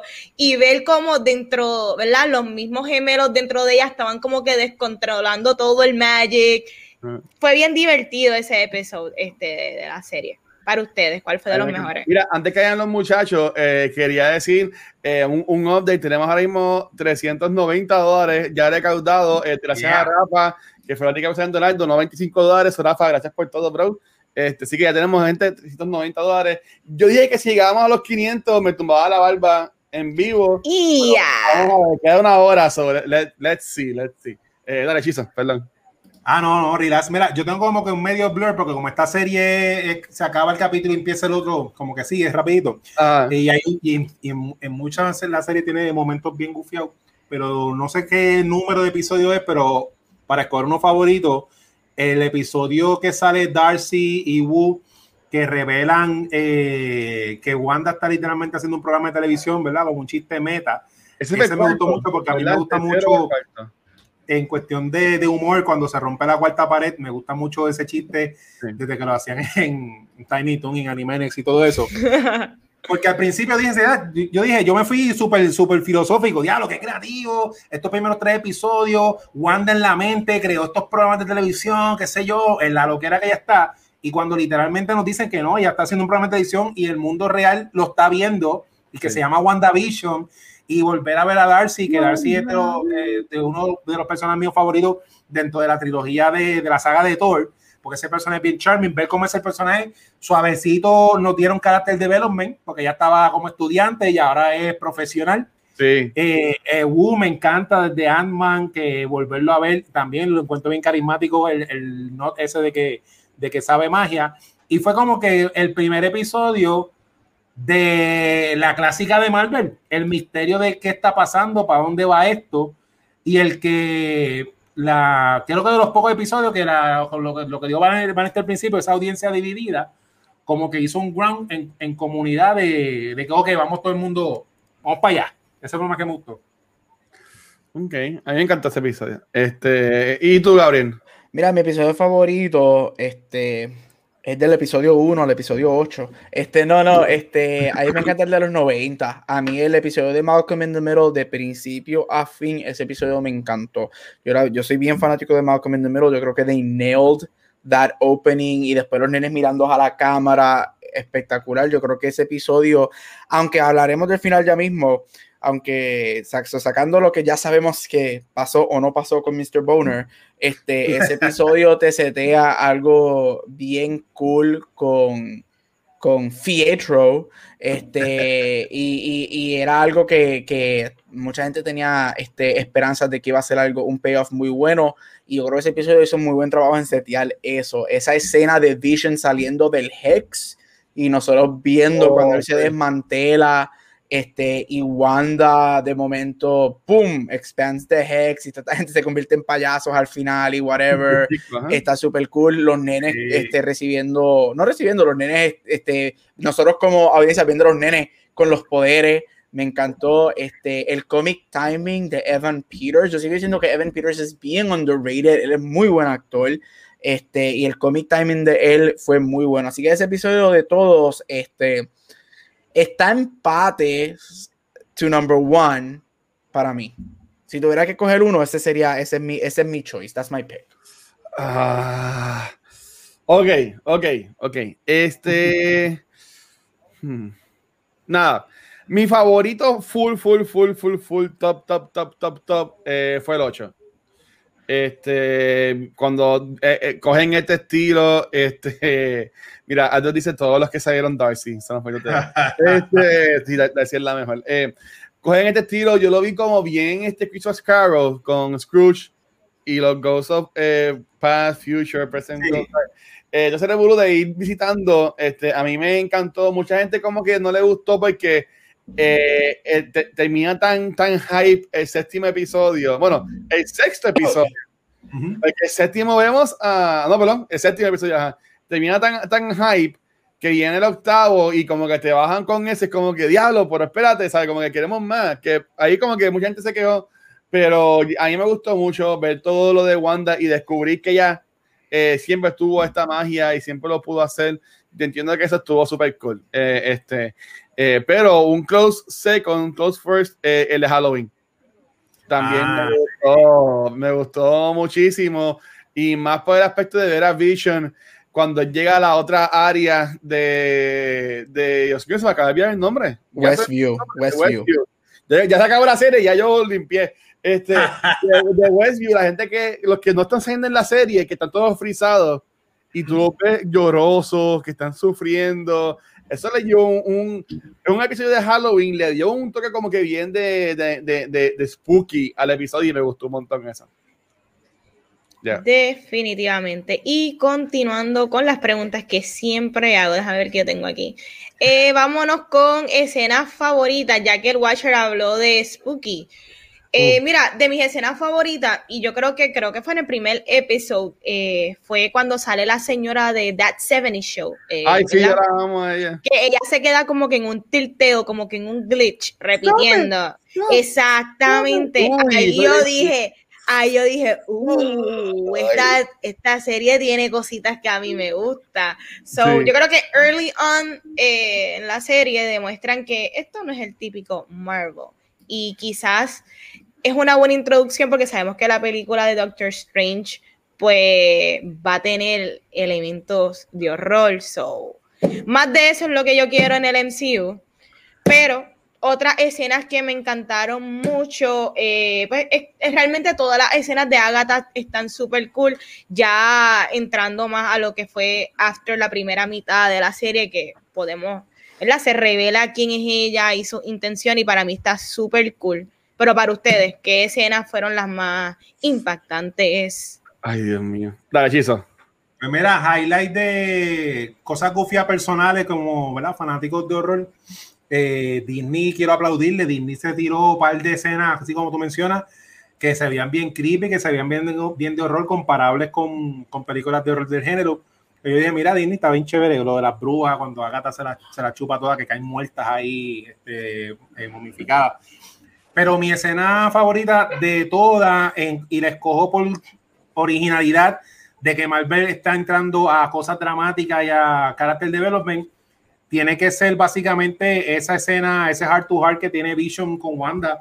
Que Wanda es bien sincera, que eso me encantó porque en la vida real, cuando uno está pasando una cosa bien difícil, por lo general, a menos que uno tenga una confianza bien brutal con la otra persona, tú por no estirar el chicle o por pichar, te dicen, estás bien así, estoy bregando y pichea, pero a, con las personas close de verdad, tú le dices, mira, yo no estoy bien, yo lo que quisiera es que todo el- que, que mi hermano volviera y esto yo no puedo recuperarme y esto es una porquería y no quiero seguir. Y cuando Vision le dice la famosa la clave frase, What is grief if not love persevering? Ahí yo dije, diablo. O sea, Marvel, yo creo que ese es el momento más emotivo, como mencionó Gabriel, de toda la saga de, de Marvel. Ah, o sea, no lo puedo comparar con ninguna película, lo sentí bien humano. A mí me encanta eh, el aspecto de Marvel, como ellos trabajan los superhéroes, que aunque son bien poderosos, especialmente Vision, tú te puedes identificar el aspecto humano de ellos. Sí. Y ese, ese, ese quote lo vamos a ver mil veces utilizado. Y eso es este, psicología de Grieving y la noche, con esa línea. Esa fue mi favorita. A mí me encanta eso. ¿Y tú, Gabriel? Este, mira, yo siempre he dicho que Marvel está en su en su área más fuerte cuando se enfoca en character development y se olvida de los malditos fanboys y de las películas CGI. Este, y yo creo que en momentos como eso que, que representan mucho, de hecho, dos de mis momentos favoritos fueron en, la, en el episodio final. Este, aunque tengo issues con ese episodio, me encanta cuando ella está rodeada por todos los townspeople. Uh, Pero cuando esta muchacha, la de 70 Show, se me olvida el nombre de ella, le dice, please kill us. If you're not gonna Ajá. do this, kill us. Yo me quedé como que, Dios mío, qué cosa tan cabrona. Pero si yo tengo que coger una escena de toda la serie y me sorprende que esta escena vino en la final, yo para mí, yo estoy, yo cuando, cuando uno hace un PhD, uno tiene que coger muchas clases de filosofía y todo ese revolú, pero ese heart to heart que tiene Vision con Vision en la biblioteca, yo estaba nerding out. Para mí, ese es el strong suit de Marvel. Y yo sé que hay que tener al fanbase contento y darnos todas las peleitas CGI que nos quieran dar, pero cuando ellos hicieron eso, ese diálogo que esos dos personajes tienen, es tan mind blowing, es tan espectacular, enseñar el character development de los dos. Este, independientemente cuál sea real o no, el hecho de que dos son, son personajes, los dos son personajes, este, a mí eso para mí fue como que, wow, Marvel, cuando tú verdaderamente te olvidas de, de lo generic y nos quieres dar algo cabrón en escritura, you can go for it and do it good. Y esa escena para mí fue usted y tenga esa escena definitivamente probably my favorite scene de toda la serie. Esa conversación entre los dos visions en la biblioteca.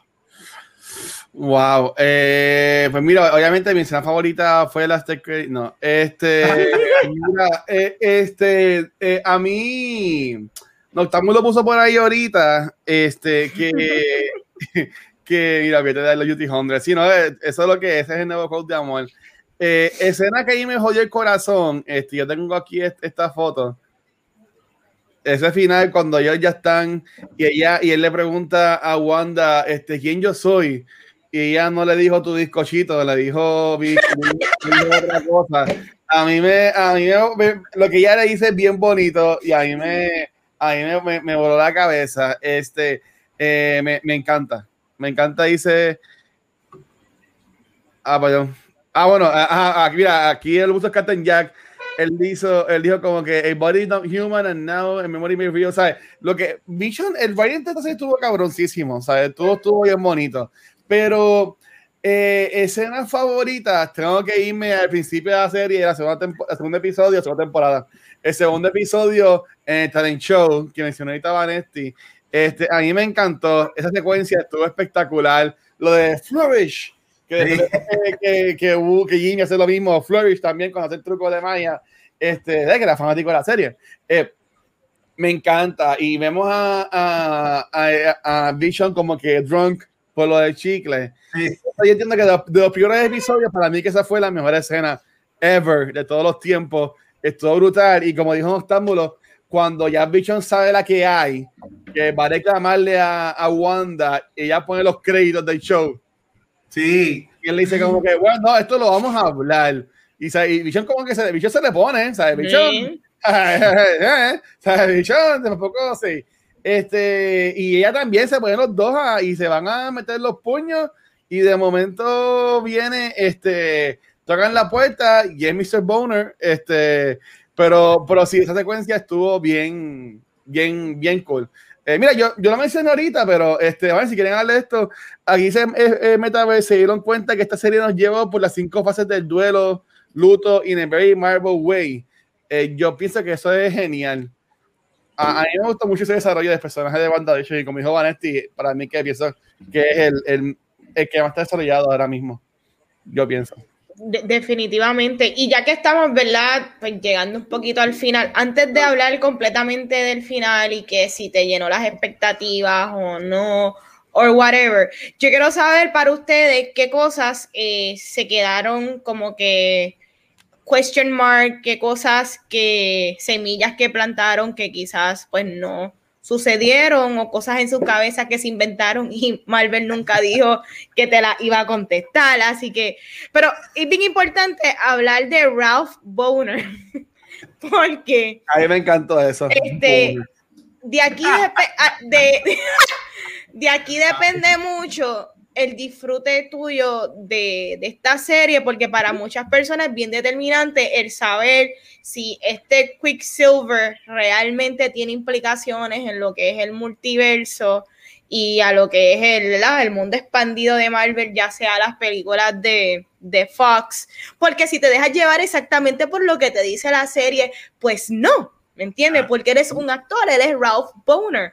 Pero ustedes qué piensan? ¿Creen que fue un homage slash joke de Kevin Feige a lo, a lo, ¿cómo es que se llama este personaje? Que le hicieron también en la película de Iron Man, la 3. A lo de Ah. Mandarín. Mandarin. A lo, a lo mandarin, ¿creen Ajá. que fue un chiste a lo mandarin o creen que, porque yo tengo también estas como que teorías mías en cuanto a que maybe lo dejaron así porque en estos momentos no van a explorar eso, pero está quizás abierto a que en otro momento te expliquen bien qué caray pasó realmente. So, ¿qué ustedes pensaron de Ralph Boner? de, de hablar bueno y de lo que tú dices de, de la historia y todo eso. Me da Ajá. gracia que tú te presentas como la DC fan, que no eres el amante de Marvel y, y eres la más que ha, que ha defendido a Marvel como tal. Porque eso que tú dices de que las teorías que se inventaron que Marvel nunca te dijo que te iba a contestar es bien cierto. Nosotros somos simplemente audiencia y no necesariamente porque haya un backstory en cómic, ellos van a hacer lo mismo. Eh, en ese tema rapidito, yo no leí mucha teoría porque como yo no conozco mucho de Wanda ni de Vision, yo quería sentir la experiencia de lo que sintió la mayoría del público que no conocía los cómics cuando vio las películas, pero en la serie yo quería que me sorprendieran por ahí para abajo. Así que no tuve, no tuve mucha teoría y pienso, mi, hablando de teoría, esta es mi teoría de por qué Marvel nos dio todos esos falsos leads. Y es porque estamos en una época que Marvel está usando un source material, que tenemos gente experta en el tema, de estos cómics de más de 60 años, que como Marvel va a crear un producto refrescante y que sorprenda sin adrede llevarte por caminos que tú te crees que van a hacer y que no son. O sea que yo creo que eh, eso, eh, más allá de audiencia, analizarlo como creador de contenido, de tu poder manipular a la audiencia de tal forma que, mira, Marvel eh, nos hizo literalmente hablando del tema de magia, el truco de magia. Esto fue el de Big Copperfield. Ellos no le hicieron el misdirection y nos engañaron.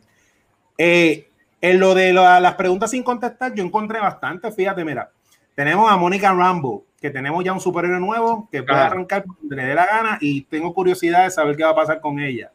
Están lo de los gemelos, tengo curiosidad de qué va a pasar con ellos. Ahora hay dos, está el White Vision que se fue por ahí. También tengo, Por ahí para por ahí para abajo, Vision, ajá. Ajá, tengo curiosidad de eso. Es curiosidad. Y, y como cierra Wanda, que Wanda cierra desde en Thanos nos dieron el hint de que ella es bien poderosa porque Thanos tuvo que mandar a matar literalmente a su propio ejército para Ajá. pararle el caballo a ella cuando ella estaba full en rage. Y Captain Y ahora- ajá. Y ahora tenemos a una Scarlet Witch este, que se está aceptando lo que es, estudiando el libro ese. Y la pregunta sin teoría, pero la pregunta como, como Marvel de escritura, como storytelling, ¿qué excusa o cómo ellos van a armar el próximo evento importante catastrófico? Porque ya Wanda, al nivel que ya está como Dragon Ball Z, que somos fanáticos aquí, el Watcher es el más fanático. Sí, Wanda está, Wanda está Super Saiyan 5, así que el que venga a joder, Wanda lee el grimorio ese mientras se está dando un café, papi. Sí, Eso es lo que va. Esa- Y es ella solita, sin contar los otros superhéroes. Y Sí. esa es la pregunta que más me dejó en curiosidad de qué va a ser Marvel. True. Mira, este. Sin entrar en detalle tanto en el final, que imagino que hablaremos un poquito más de él ya, enfocándome en Boner. Este, esto fue, o sea, esto fue un troleo 101. Fue un troleo 101. Yo en lo personal, yo no soy de los que yo quería todas las teorías, whatever, no, a mí me importa tres carajos, yo me disfruto el show por lo que era y está en récord porque yo lo dije aquí cada vez que lo decíamos. o sea, yo, yo dije la semana pasada, esto va a ser un episodio bien divisive para la gente Ujú. eh, yo sí encuentro que lo que hicieron con Boner fue bien feo.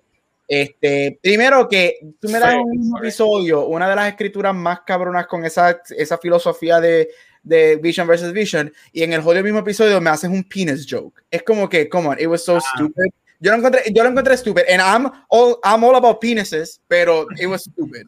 Este, so yo encontré que el, que el Boner's penis joke fue bien estúpido. Mira, tú no traes a alguien como Evan Peters, este, que es Quicksilver en las películas de X-Men, a esta serie, sabiendo lo que tú vas a, a causar en el fandom y después no, puedes, no tienes derecho a quejarte que el fandom está encojonado por lo que hiciste, si tú fuiste el que hiciste que el fandom se encojonara. Este, yo encuentro que fue una, un, un troleo bien, it was childish, it was dumb para el payoff que nos dieron. Y yo Mm. creo que esto enseña que lo que viene de X-Men para mí, basado ahora, esto es lo que pienso, que lo que va a venir de X-Men en el futuro es completamente nuevo. No va a haber ninguna correlación entre los X-Men original ni los X-Men First Class este, en lo nuevo. Maybe, maybe un clip a lo Deadpool en la segunda, que están todos en un cuarto, mientras algo así, maybe. Pero yo creo que X-Men se va completamente nuevo. No va a haber ninguna correlación en los X-Men que nosotros conocemos con los X-Men de MCU. A mí no me gustó, I thought it was stupid, especialmente no fue que solamente no lo diste, fue que tú le diste un rol súper grande durante el season, especialmente en ese episodio de Halloween, que no fue como que lo traíste y whatever, no, o sea, tú jugaste con la mente de todos nosotros con lo de Quicksilver. So, para mí, a mí no me gustó que, que terminara así, que todo eso fue para un penis joke, yo lo encontré súper dumb, este, so, a mí, a mí lo personal me molestó, es lo único, lo único que me molestó de WandaVision fue eso. Porque todas las demás, las teorías y whatever, sabíamos que iban a ser los hit or miss, a mí eso nunca me molesta, pero eso de Quicksilver fue lo único que verdaderamente sí me molestó y lo encontré bien weird. Porque que Feige tiene que saber lo, el, el, tipo de fanaticada que él tiene y lo que la gente está esperando con este X-Men y Fantastic Four para que ellos jugaran con eso de esa manera. So yo lo encontré weird que, que, a este punto se tiraran esa. Pero I didn't like it. I was, I was mad. Eso fue lo único que a mí me molestó como tal. Eso fue. Yo lo encontré como que bien, como que really, bien, bien dumb. Mm. Y, y, nah, te iba a joder, pero no. Este, um, lo de Boner, mira, eh, en una me sonaba bien cabrón. Este, y es que eh, hay un personaje en Growing Pains que le decían así yo estoy viendo que eso es un callback a eso. Este, sabe, Going Pace, que es un sitcom también, es un stretch, pero yo estoy viendo que, que es un callback a eso. Eh, yo siempre pensé, o sea, mi, mi, en cuanto a teoría, yo siempre decía que ah, vamos a ver el villano que va a ser para Doctor Strange. Eh, pues eso no pasó. Este, aunque eh, viendo la fórmula marvelística, maybe al principio de Doctor Strange into the, into the Spider-Verse. Multiverse of, Multiverse of Madness, vemos a Doctor Strange contra WandaVision y después se arreglan y juntos pelean contra alguien al final o, o whatever. Uh -huh. Nunca se sabe.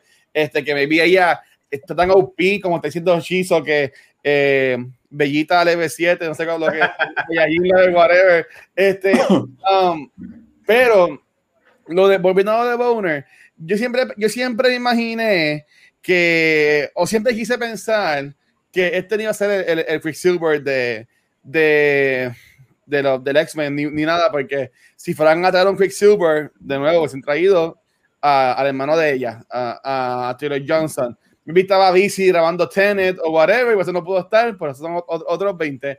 Este, pero yo pienso que eso no, la gente da como un fuck you a, a Fox pues mira, que lo vean así. Disney compró a Fox y pueden hacer lo que da gana con estos personajes. Y me vi esto es ir diciéndole al público, a todos nosotros, como de Corillo, olvídense de esos personajes de X-Men, olvídense de todo eso, no hay break. Maybe con lo del multiverse este, puede existir algo, pero es, es, es lo que es, ¿sabes? Eh, Agatha estaba viviendo en la casa de Boner, lo tenía encerrado y lo vino a sacar para, para esto. Este, que ya le conozca como Pietro, pues ahí sí, pues nos decía con algo de Quicksilver. Eh, es algo jodón, pero yo no lo veo como que va para eso. Yo no lo veo, yo no lo veo así. De, de teorías que teníamos que no pasó, pues yo diría lo, lo de eh, Multiverse Madness, lo del villano, eh, que eso pues no, no, pasó porque Feige siempre dijo que vamos a ver la conexión de uno al otro maybe la conexión es lo de este, la magia que ahora Wanda pues es una más fuerte que el mismo Supreme, que el Doctor Strange.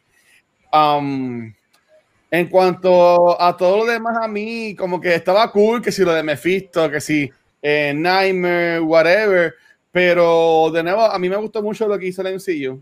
Este, so, honestamente, a mí no, no, no me molesta que no haya pasado nada de eso. Si hubiese pasado cool, pero también para mí estuvo cool cómo terminó la serie. Esto, en verdad, para mí no hay ninguna queja. Yo me disfruté lo que ellos saben, porque por alguna razón estamos nosotros grabando este podcast y está Kevin Feige corriendo el MCU. ¿Sabes? Como que ellos algo tienen que nosotros no tenemos. Y todas las personas que hacían videos haciendo teorías y toda la cosa. Pero, pe- pero, yeah, ¿sabes? Ellos sí, ellos sí dijeron, Van, que Van Peters, por que ellos lo cogieron a él. Me vi para abajo. Este, pero también ellos dijeron que no, era, no iba a ser la última vez que íbamos a ver ese personaje. So maybe pasa algo. You never know.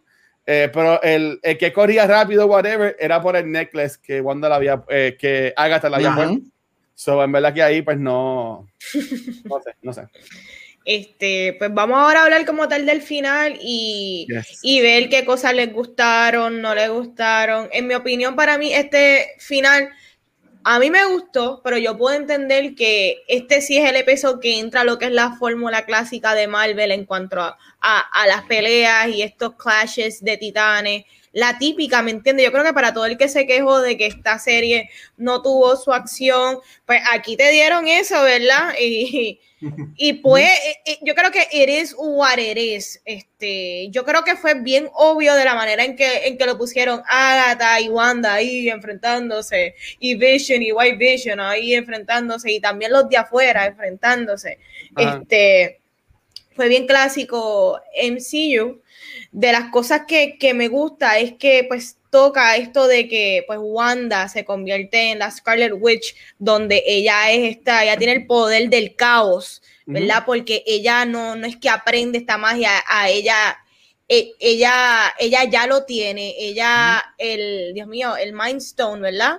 Es Sí. quien lo que hace es que Lo amplifica. como que exacto, sus poderes, y yo creo que eso está espectacular, hablando un poquito de lo que es Dragon Ball, para los que no saben, existe, ¿verdad? Los dioses de la destrucción, y está bien cool porque, pues, ¿verdad? Ese título, pues, destrucción, tú piensas que es solamente negativo, pero estas personas también creen que, ¿verdad? De que los universos necesitan un balance.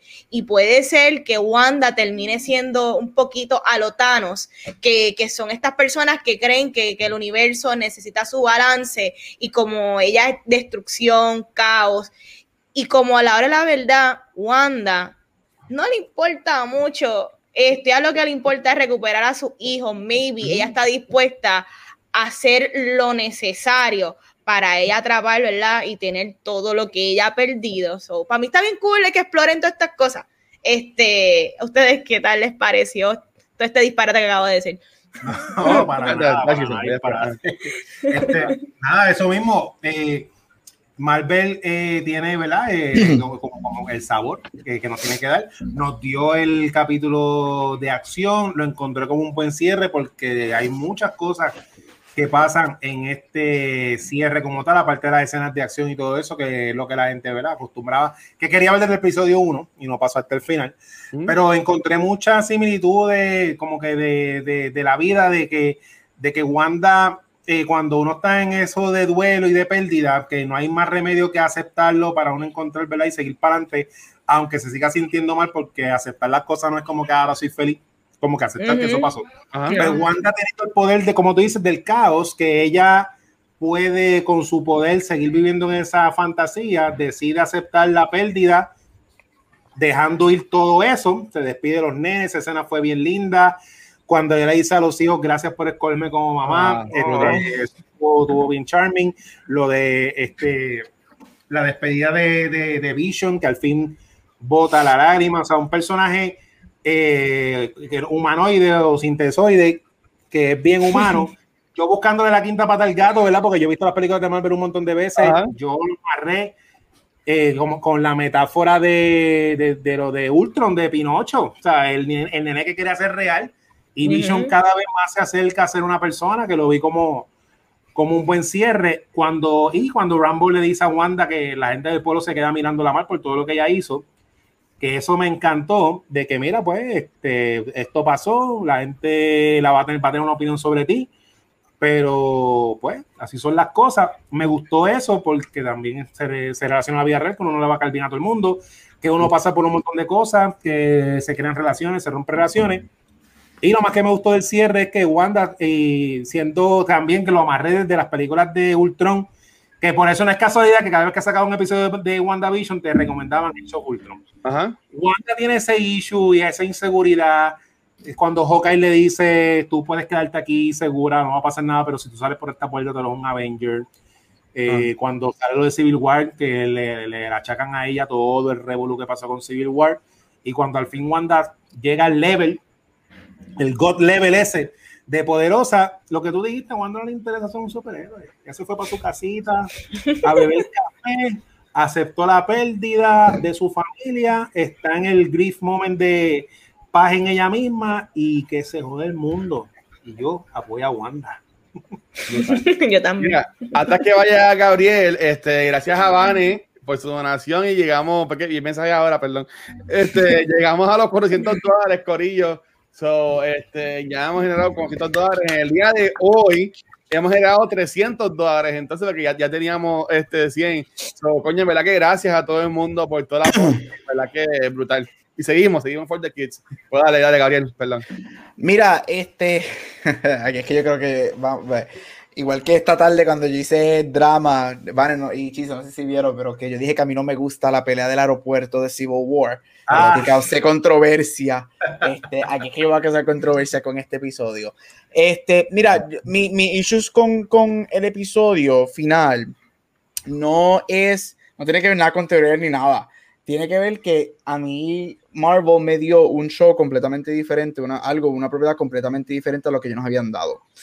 Pero they didn't commit 100%, porque en el último episodio regresan a lo que conocemos de Marvel y es, tenemos, los fanboys se llevan quejando todo esto, vamos a dar las peleitas CGI, vamos a hacer todo eso. A mí no me encanta la primera mitad del episodio para nada.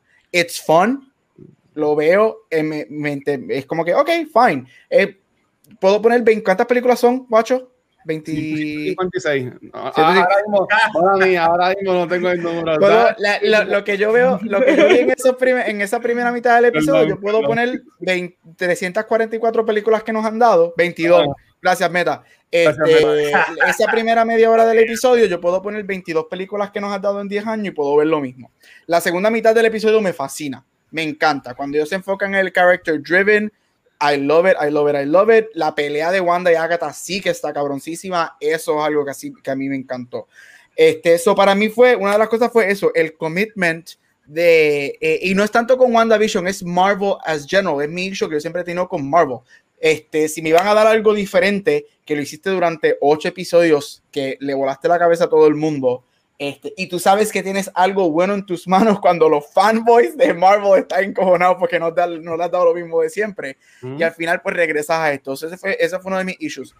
Otro de mis issues con, con la show, y esto es con Marvel, que yo siempre tengo, es que esto ya estamos en, en The Boys Territory, por decirlo así. Los Ok. superhéroes aquí no tienen ningún tipo de accountability. A contrario a Chizo que le gustó lo que este Rambo le dice a, a Wanda al final, yo lo odié porque ellos le dijeron, ellas como que, ah, if they only knew what you lost. She lost something que ella creó en su memoria y ella estuvo torturando esta gente, haciéndolos beg for death. Y estamos en Boys Territory donde los superhéroes pueden hacer lo que les dé la gana y no tienen accountability. Pero eso es algo ya que yo, eso es un issue que yo tengo con Me Marvel as a eso. Que esta gente no tienen accountability por nada. Y llegamos a Boys Territory donde tienes literal en el mismo episodio una mujer, por favor, mátame, mátame, porque ya yo no puedo con el dolor de tus pesadillas. Ay, if they only knew what you lost. Bitch, ella no perdió nada, ella creó eso, eso de su mente. Este, so, eso es mi issue que yo tengo con Marvel. Este, pero eso es con Marvel as a whole. Mira, este, again, este, la segunda mitad del episodio me encanta, la primera mitad was fine, it was there, era lo que se sabía que iba a pasar, si hay fights a todo lo que da, so, no es que estoy como que, oh my god, no lo voy a venir. No fui el, no soy el más amante a las dos escenas after credits. I thought they were fine. They're pretty good. Te setean a Marvel 2 este, y te setean Strange 2. Este, que esos son los títulos que para mí son los que se setean esas dos escenas. Este, pero yo creo que esto también tuvo que ver mucho con Feige y con todas estas cosas. Hubo mucho talk de que esto iba a ser el preámbulo a Doctor Strange. Y aparte de mencionar al Sorcerer Supreme y ponerla a ella levitating, astro projecting, leyendo el libro que te resembles lo que hacen en Doctor Strange, no hubo conexión con Doctor Strange. La música Sabemos que hay conexión porque nosotros somos fans y sabemos las conexiones, pero no hay una conexión directa para nada con Doctor Strange. So yo creo que hubo un poquito de overhype en eso. So again, mis issues no tanto son con el show, sino de Marvel at large y como al fin y al cabo pues cayeron en un poquito de sus trampas que, que, a mí en lo personal no me encantan. Este, pero eso yo diría que es lo más, lo más que, que a mí me, como que uh, me rejoyó del final, esas cositas así. Ok. Eh... Voy a decir lo que no me gustó primero. A mí me encantó el episodio. Siento, y siento que la serie la terminaron muy bien. A mí lo que no me encantó es lo mismo que dice Gabriel y es también lo que estaban comentando por ahí ahorita, mucha gente lo puso en los, comments, el, la cuestión de que a, a, Wanda, a Scarlet Witch, como se le debe llamar ahora, este, pues jodió a toda esa gente después de, ese, ese tiempo y se fue como si nada. Este, pero yo les pregunto entonces, ¿qué ellos pueden hacerle a ella para, para castigarla? La van a para que a los cinco segundos ella se vaya. ¿Sabes? Como que ellos no pueden hacerle nada a, a, a ella. ¿Tú me entiendes? Yo lo, lo, más que oh, sí. ¿Qué pueden hacer? Un trial. Que la lleven al tribunal. sí. Lo pueden hacer, pero ella puede coger, ella puede coger y, y, y, y cambiar todo. O sea, que a mí Filosófica, filosóficamente, alguien tiene que dejarle entender a ella. Uh -huh. A la realidad, y sorry por interrumpirte, no, mala no. mía. No, pero yo estoy de acuerdo con Gabriel porque la realidad es que nos vamos a The Voice Territory cuando tu superhéroe no, no hay accountability de las cosas que hace y es la realidad. Si te fijas bien, pues mira, dejaron que Wanda, ay, ella sufrió, ha sufrido un montón, pues vamos a dejar que ella haga lo que le da la gana. Es cuando, le, es cuando le pasan la manita a alguien que está en la escuela y está colgado, pero la están pasando cosas personales y le regalan las notas. Tú sabes, pero es que, pero, pero ella está pasando la mal, ¿me entiendes? Y todo el mundo se ha echado estudiando, pero está bien, no hemos pasado tantas cosas tan malas como ella. Ah. Eh, eh, eh, it's an issue, it's an issue definitivamente, porque ahora mismo pues ella continúa haciendo lo que le da la gana, vamos a hablar claro. Y, y sí, ella ha sufrido, oye, ella perdió a los papás allá en, en, en ese país que no existe Socovia, en vida real, Socovia, en so Socovia, pierde el hermano. Pierde al jevo. Pierde al jevo. Pero todo el mundo ha perdido, ¿no se acuerdan del snap de, de, Thanos. Todo el mundo ha perdido gente también, eso que todo el mundo está sufriendo. Pero yo creo que sí, es verdad lo que el Watcher dice, dado a que ella es súper poderosa, le han pasado la mano, ¿me entiendes? Como que... Y quizás ah. quizá estamos hablando estupidez, quizás la próxima película de Marvel es como eh, uh -huh. llevar a Wanda accountable de todas las cosas que ha hecho. Porque no te podían dar esto en la serie, eso es algo, eso es algo de película, eso no es algo uh -huh. para la serie. Vamos a hablar claro. Mira, eh, ok, voy a ir por los comments, chicos. Deben, deben ver lo que están en los comments, porque están poniendo cosas bien cool, pero este, Metaverse pone, eh, yo creo que maybe ella se autocastiga a, a, a escondidita en la cabaña solita. Se eso, flote. eso no me, no me encanta. Lo que yo iba a decir, que Adros también lo comenta, esto ha sido una buena oportunidad de meterle el cambio de Stephen Strange. Y, y que a lo último viniera él, así bien bicho como es Strange, y, y, le dijera, así como él es bien estúpido, Miss Maximoff, como que ha estado haciendo esto mal, whatever, y como todavía ella es bien poderosa, pero todavía ella no, no está, usar, no sabe usar todos esos poderes, que viniera Strange y hiciera algo, y como que la cogiera, no presa, pero como que la, la llevara a algún lado, o sea, llevara al templo donde están todos los, los brujos en la película de Doctor Strange, y entonces ahí, pues viéramos el desarrollo en la, en la película de, de, Dios mío, de Multiverse of Madness, de él como que enseñándole por la misma vez, como que teniendo la restringida, castigada a ella. Eso sí se puede haber visto como que medio, medio, este, pues de, de castigo para ella. Eh, pero de nuevo, los Sokovia Accords, después de este Civil War, nunca más se han visto. So, eso ahí ni, ni, sabemos qué es la que hay. Este, Captain America, He's Dead, Iron Man está en otro lado. So, yo entiendo que nadie, nadie ahora mismo enforcing tampoco, tampoco eso.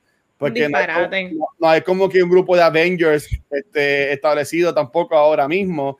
So, este, yo entiendo que pues Mónica dijo, no voy a con esta cabrona, chequeamos, tú te vas a ir, tranquila, vete por ahí y no mires para el lado, que te están mirando mal. Este, y ahí se fue Wanda. Eh, a, mí me encantó, a mí me encantó el final, de nuevo. Eh, um, es bien clásico de Marvel, como dice Gabucho, pero eh, a lo único que voy a decir que estoy en contra de lo que no en contra, que no estoy de acuerdo con lo que está diciendo Gabriel es para mí, para mí el, el, la fórmula Marvel sí es preppy, es que todo esté eh, happy, aunque no, no, ha sido así siempre como en las películas, he visto momentos tristes de pérdida también. Eh, es que ellos se van en un, en un viaje, por decirlo así, este, y they commit a eso. Allá al principio estaban yendo en el viaje de show de televisión.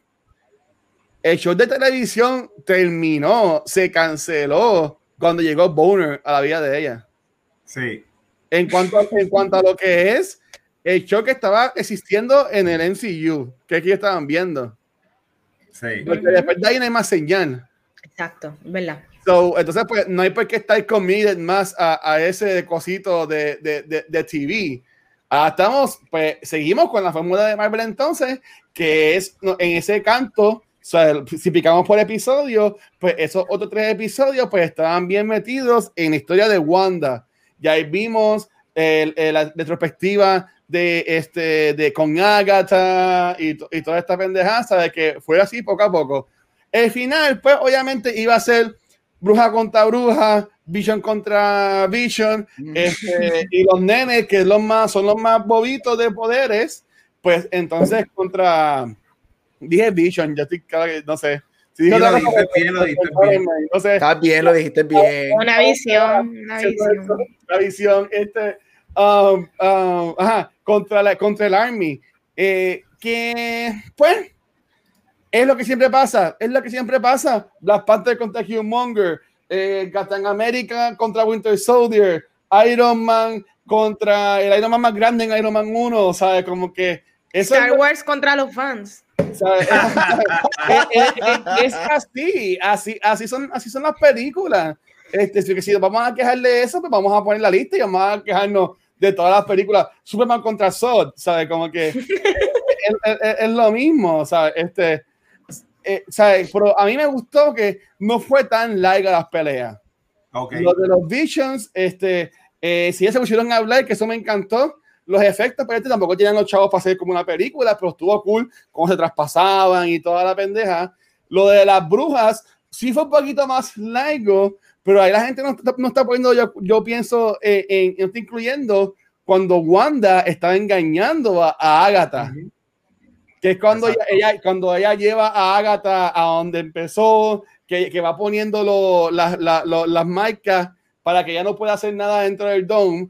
¿Sabe? Ahí, ahí estaban viendo todo ese revolú, ¿sabe? que los que estaban hablando los Visions, pues esta, esa segunda parte era Wanda engañando a Agatha, que lo vemos en el final. Uh -huh. so, las peleas a mí me gustaron. Este, eh, obviamente yo sabía que no se iban a ir full en ese viaje porque no tienen los chavos para hacerlo. eh, porque, pero yo entiendo que gastaron lo más que pudieron porque tampoco se vieron feitas. No se vieron como cine en IMAX, pero tampoco es que se vieron como hizo Shield o como Titans este, o, algo así por el estilo. So, honestamente, a mí me gustó mucho el final. Nos dejan preparados para la serie de, de Fury. De, yo entiendo que no es, no es para Captain Marvel. Para mí que, ese, que eso de ese Astro Credit Scene pero Nick Fury, Nick Fury va a tener su propia serie. Sí. Este, ah, con, el con el con el scroll que Ben Mickelson. Ah, no sabía. Pues para, para, mí que eso es para esa serie. Y entonces la, la segunda after credit es para Doctor Strange, porque llevamos la, la, la, música de Doctor Strange corriendo. Y recuerden que antes que se acabara el mundo, se supone que Doctor Strange estrenará en mayo del 2021. Exacto, que o sea, básicamente lo que íbamos a tener era mes y medio entre WandaVision y Doctor Strange. Wow. ¿Sabe? Como que no, obviamente no se dio así, porque supone, ya, ya en el mundo real hubiésemos visto Black Widow 3, este, ya, ya hubiésemos visto eh, eh, Eternal, ya hubiésemos visto Shang-Chi, ¿sabes? Nada eso, ya hubiésemos visto Winter Soldier, Falcon and Winter Soldier, pero yo entiendo que a mí me gustó, en verdad ya he hablado mucho, pero a mí me gustó este, un, un montón y estoy feliz. Y a la gente que se quejó, pues, guys, tienen que bajarle mil, un millón. O sea, eh, todos los días habían 20 mil videos de que iba a salir hasta Batman en la fucking serie con los multiverse. ¿Tú me entiendes? O sea, es como que eh, a mí me encantó como dijo Gabriel y yo me, me, me fui para esa Yep. línea esperando la, la, la, el, el- ah, la, Dios mío, estoy, la, el- la atadura con Multiverse of Madness, pero a mí me encantó, o sea, eh, eh, simplemente fluir y cada episodio se acababa, lo veía siempre como dos veces corridas porque eran cortitos, pero en verdad yo salí bien satisfecho y para mí que esto es de lo mejor que Nencillo ha hecho. Mira, quería decir rapidito, estás en lo correcto. Yo sé que para todos nosotros es súper fun teorizar y decir. A mí me encantó jugar con esto de lo de Mephisto. Yo sigo diciendo que hasta que yo nunca vea Mephisto, Mephisto puede que en algún momento va a salir. Este, pero es fun. So, yo nunca lo cogí a pecho, pero I will say this. Yo leí un artículo, se me olvidó enviarlo. No sé si, Guacho, tú lo viste en Twitter. Este, o si alguno de, los- de ustedes lo lo vieron. Y un- el título era WandaVision failed to deliver what was never Yo le, promised. yo, le- yo le di Ujú. ustedes. Y eso Yo a mí yo me le encantó porque, y esto es para todos los fans, mira, yo soy culpable de eso también porque todos somos Mm. fanáticos de algo. Nosotros a veces es bien fácil envolvernos en estas cosas. Gente, ellos, ningún fandom nos debe a nosotros absolutamente nada. Nada. De que podemos... vale, a mí Batman me debe mucho. Esto es una relación, esto es una relación. Cuando tú una pareja o algo así, se dejaron, ¿sabes? Sí. Ay, que yo le di un montón de cosas. Dude, tú, tú hiciste lo que hiciste porque estabas en esa relación. Exacto. Y mira, gózatelo. Es así, Ujú. ellos no están y nosotros recibimos porque no podemos hacer. Claro, mira, y gózatelo. Sí, a mí me molestó obviamente lo de Van Peters, pero eso es otra cosa. Pero yo estoy de que encojonado tirándole al show porque hay, porque mis teorías nunca salieron y porque el odio jo- conejo nunca fue Mephisto y porque, mira, hello, eh, y que la mosca, porque llegó el momento que tú me decías, no, la mosca es Mephisto porque en un momento de los cómics el Mephisto se convierte en una mosca. Mephisto.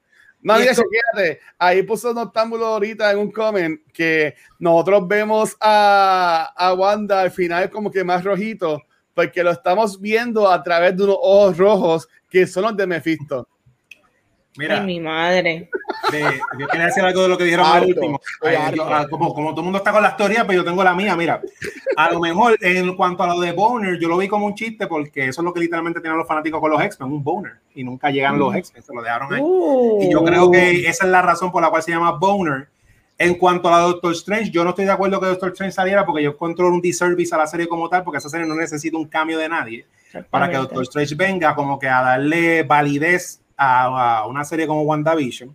Y maybe, tanto que estamos buscando a Mephisto por todos lados, y lo de la accountability, mira, estos son cómics, eh, los cómics nunca acaban. El Linterna Verde se hizo malo en un momento y mató, un- mató un montón de gente. Ajá. Lo- a lo mejor lo tenemos en la cara. Wanda, a lo mejor Wanda es la gran amenaza futura Claro. de la de sea la mala de Phase 4. Ya, Déjame no, decirte. porque como ya ya la están subiendo en un, en un overpower tan brutal, como ustedes bien dijeron, nadie le puede hacer nada. Ajá. Maybe ella es el main villain. Y de- caería, y Chizo lo sabe, caería porque en- ella mata un montón de Avengers en House of Eh, M ese no- no more caería mutants. algo- Caería súper cool. No More Mutants, empezando por Boner. Así que busquen Viagra. Y nada, eso, teorías, teorías, teorías. Las teorías no son malas, las teorías son divertidas. Yo fui uno que yo quería, yo pensaba, yo saqué mis películas de X-Men y las puse al lado del Marvel Cinematic Universe. Ya la- hoy cuando saca el podcast, las voy a sacar para atrás. No, Pero diver- eso no es lo malo, lo malo es tiene molestarte la parte de Marvel, las tiene. Por eso, pero es Legacy, no es Canon. Hay que ser, hay que ser, tú sabes, Canon. Claro. Pero las teorías tú puedes teorizar todo lo que tú quieras, es molestarte porque no pasa lo que tú querías. Ay. Eso es, lo- ese es el punto de que, que teoricen por ahí para abajo y que se diviertan. Yo creía que eso era Quicksilver y no, es Boner. Yo todos los días me quiero levantar flaquito y cuando me levanto yo veo que no, ¿sabes? Pues es, es lo mismo, ¿sabes? Estoy encojonado todos los días porque no soy flaco. No, cabrones, ah, sigan con sus vidas y ya. Ok, este. Chicos, recomendamos WandaVision. Claro, full. Yes. Si no la han visto, vean esta serie. me estoy quedando sin voz. Este, vean esta serie.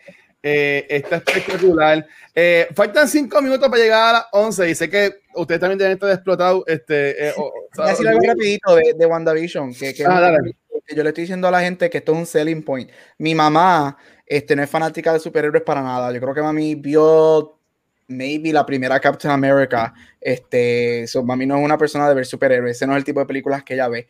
Yo le dije, mira, ponte a ver WandaVision porque aunque es de superhéroe y se la vendí por el lado de televisión porque mami es bien fanática del cine, bien fanática de televisión y gracias a ella es que yo soy amante igual de, de television y movies.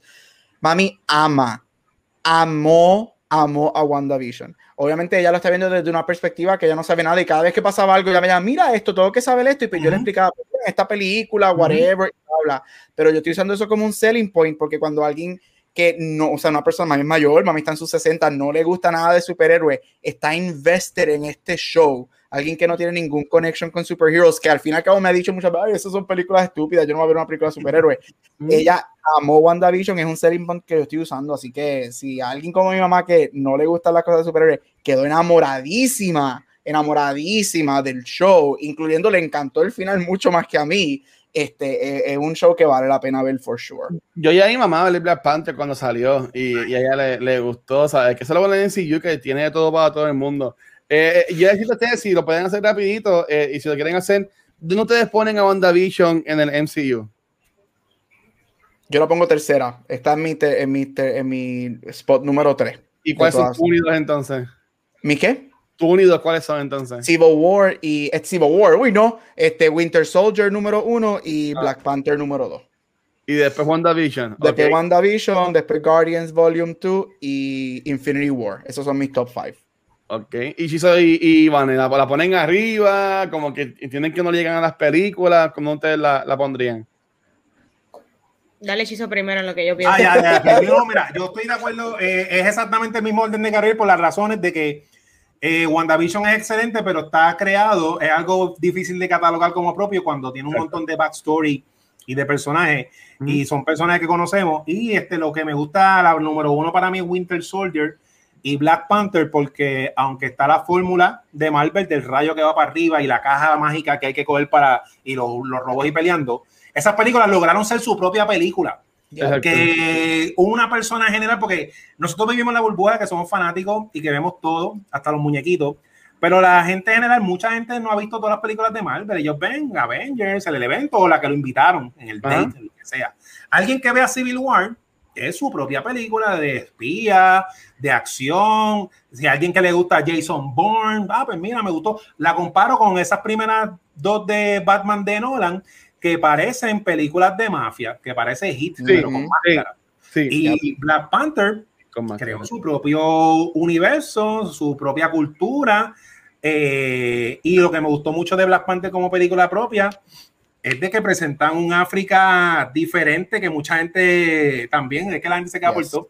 La gente Yes. se estaba quedando de, de Wakanda, de por qué lo ponen así. Es como que, mano, este, Middle Earth no existe y nadie está protestando por Mordor y nada de eso. Deja que, o sea, está tan cabrón que ni en fantasía tú puedas ver a África prosperar. Y, neta, a mí me encantó Black Panther. Y Pero me actores, encanta porque es que está, es verdad lo que la- verdad, cabrón. y, esa- y ese es mi top 3 también por eso. hecho, mano. Por dos se quejan. No hay. No, no, Eh, no eh, entiendo. hay, hay- hay- hay un refrán que decimos en el monte que no lo voy a decir aquí porque es medio hardcore, pero si te lo mm, lloras y si te lo mm, o sea, vamos gente, contra, están cabrones de verdad. Let, let them win. Nieta. ¿Y tú, y tú, Vane? Mira, yo aquí, todo el mundo sabe que mi película favorita de Marvel de todos los tiempos es Guardians One. Ah. Uh, No, no es Far From. Van en estos, van en estos momentos. What? Mira, no, es Guardians One. Eh, después viene Winter, Winter Soldier, tengo WandaVision, tengo Ant-Man y tengo Doctor Strange, porque esas son las películas que a mí me gusta del MCU. A mí me gustan la- las que son más comedia y pues Winter Soldier es una película full de acción, una película de espionaje, este, de Cold War, eh, es una cosa espectacular. So, estas son mis favoritas. Ok, pues mira, yo este, no, no es lo mejor, pues yo la, yo la pongo fácil en el top 5 este, de- del MCU. Este, para mí que esto no es que cambia la fórmula del MCU, porque el MCU yo sigo pensando que no hay una fórmula en sí, es simplemente eh, vamos, vamos a ir un spy thriller, pues tiene este um, Winter Soldier, vámonos ah, con un heist, tiene Handman y cosas así por el estilo. Este, eh, para mí que esto está en top 5 fácil y sí nos pone a Wanda, a Wanda en, el, en el upfront de lo que son los personajes principales, ya deja de estar tanto en lo que es entonces el background de los, de los recurring characters, de los personajes de apoyo, que es lo mismo que yo espero y entiendo que va a pasar con Falcon and Winter Soldier. Corillo, no esperen que esta serie igual que WandaVision, por favor. Ellos, ellos han gastado tanto dinero en, en marketing de esta serie para dejarle saber a la gente lo que es esta serie. Sí. Que no pueden esperar que esto sea un WandaVision. ¿Qué es esta serie? No no es. es- es un- Esto, esto- esto es un buddy cop comedy. Eso es lo que es una comedia de acción. ¿Qué un es body esto? cop spy porque tiene, tiene que Ajá. ver con Simo, que es el malo de Civil War. Ah, este, claro que me acuerdo. Vuelven con toda la cosa, sabe que Sí. esto es un spy movie, pero obviamente para darle toque Marvel, como diría Gabriel, pues tienes el body cop este fórmula con estos dos que se Ok. odian y van a terapia y toda la cosa. So, este, de nuevo, yo, y de nuevo, yo también quiero que estos dos personajes queden al frente porque te- eh, ahí vamos a tener el próximo Captain America. Yo estoy loco que sea este eh, Falcon y veamos un fucking poster de Captain America 20 con, con el fucking Captain America negro ahí este Sam Wilson siendo Captain America. ¿Tú me entiendes? Para que, la- para que los trompistas en sí se, se terminen matando este, ya al fin. Ay, sí, por Este, favor. pero sabes que, que sí, que a mí me encantaría. So, en verdad que yo, yo quiero, eso es lo que yo quiero. Eso es lo Pero que yo yo, estoy, con- yo, estoy, yo estoy contigo, guacho. Si tuvieran a ver este, estos, pro- estos proyectos que están haciendo ahora es para traer a los Secondary Avengers, ponerlos en the forefront, porque se han visto, se, li- se- no se liquearon. Están sacando muchas fotos de Thor y que están grabando Thor. Y a quién está o sea, Natalie Portman y Tessa Thompson. Son, las front- son la- las, que, las que están en set, fotos de ellas liqueándose por todo el mundo y to- por, por todos lados. Este, so, finally, o sea, y- y a- se ve feliz en las fotos. Así ¿Quién? que le pagaron bien porque ya Cody Valenciu se ve de lo más contentita en las Ujú. fotos que han salido por ahí. Este, so, so yeah, so nada, para irnos, que ya, ya pasado las 11 y tampoco quiero tener a chicos aquí un domingo tan tarde porque mañana ellos trabajan. Este, eh, mi gente, yo doy a todos gracias, gracias, gracias a todo el mundo que estuvo en este maratón con nosotros. Este, Vanetti, Shizo, Gabriel, Valky, Pixel, Kiko, este, Rafa, Megan. En verdad que gracias a todo el mundo. Eh, Aldous que jugó con nosotros, Spider Popo, Castan Jack, Luismi. Gracias a todas las personas que fueron parte de crear que este maratón se diera y también a todas las personas que donaron, coño, o sea, gente, llegamos ya a los 400 dólares. O sea, en Nice. verdad que está brutal y recuerden que esto es todo for the kids, mi gente, que es lo más brutal de todo esto. So, nuevamente, gracias a todo el mundo, que esto ha sido un éxito. Recuerden, obviamente, como grabamos estos episodios hoy, esta semana no hay episodios en vivo de culto secuencial durante toda la semana. Volvemos el próximo lunes entonces con el episodio nuevo de Back to the Movies, que va a ser de Cloverfield, si mal no me equivoco. So, en verdad que a todo el mundo, nuevamente, eternamente agradecido. Lunalis, Spider Popo, gracias. Lunalis, que fue la tijera en, en Nuctas, grabó desde Japón. O sea, acá eran las 11 de la mañana y allá, allá eran las 12 de la medianoche del futuro. So, ella estuvo hasta 10 de la mañana grabando con nosotros en su hora de allá. So, en verdad que también gracias a Lunalis por eso. Este, so, yeah, en verdad, gracias a todo el mundo. Eh, chicos y Vanes, ¿dónde los pueden conseguir? Comenzando con Vanesti. Ahí me consiguen Instagram y Facebook como Vanesti. Muy bien, dímelo, ah, Gaucho. Back to the Movies, Cultura Secuencial, Beyond the Force, Split Real Podcast y en todos social media como Gabucho Grant. Brutal. Dí- Dímelo al corillo de nivel escondido que nos acaban de dar el rey corillo. Yo les iba a tirar el rey a ustedes, pero gracias por tirarlo para acá. Este, por ahí está también Lunari, volvió. Mira qué brutal. Ella empezó el maratón y también terminó con nosotros. So, eh, Sparkle Winter Soldier comienza la próxima semana. Sí. Este, este viernes estrena el, el documental de Making of de WandaVision. El próximo Assembled. es el que sale eh, el- eh, la serie de Falcon and Winter Soldier. Dímelo, Costellino, que es la que hay. Este, Gary, ¿te iba a decir algo más o te interrumpí? ¿O no? I'm good. Ok, y perdóname. Este, um, a mí me consigue todo el mundo como el Watch en cualquier red social. Y recuerden que a Cultura Secuencial y todos nuestros demás podcasts, y esto estoy diciendo ya por cuarta vez en el día de hoy, nos pueden escuchar en cualquier proveedor de podcast y también ver en el- nuestro canal de Sí, sí. YouTube y nuestra página de Facebook. Este, y también pues, recuerden que donde único nos pueden ver en vivo es aquí en Twitch.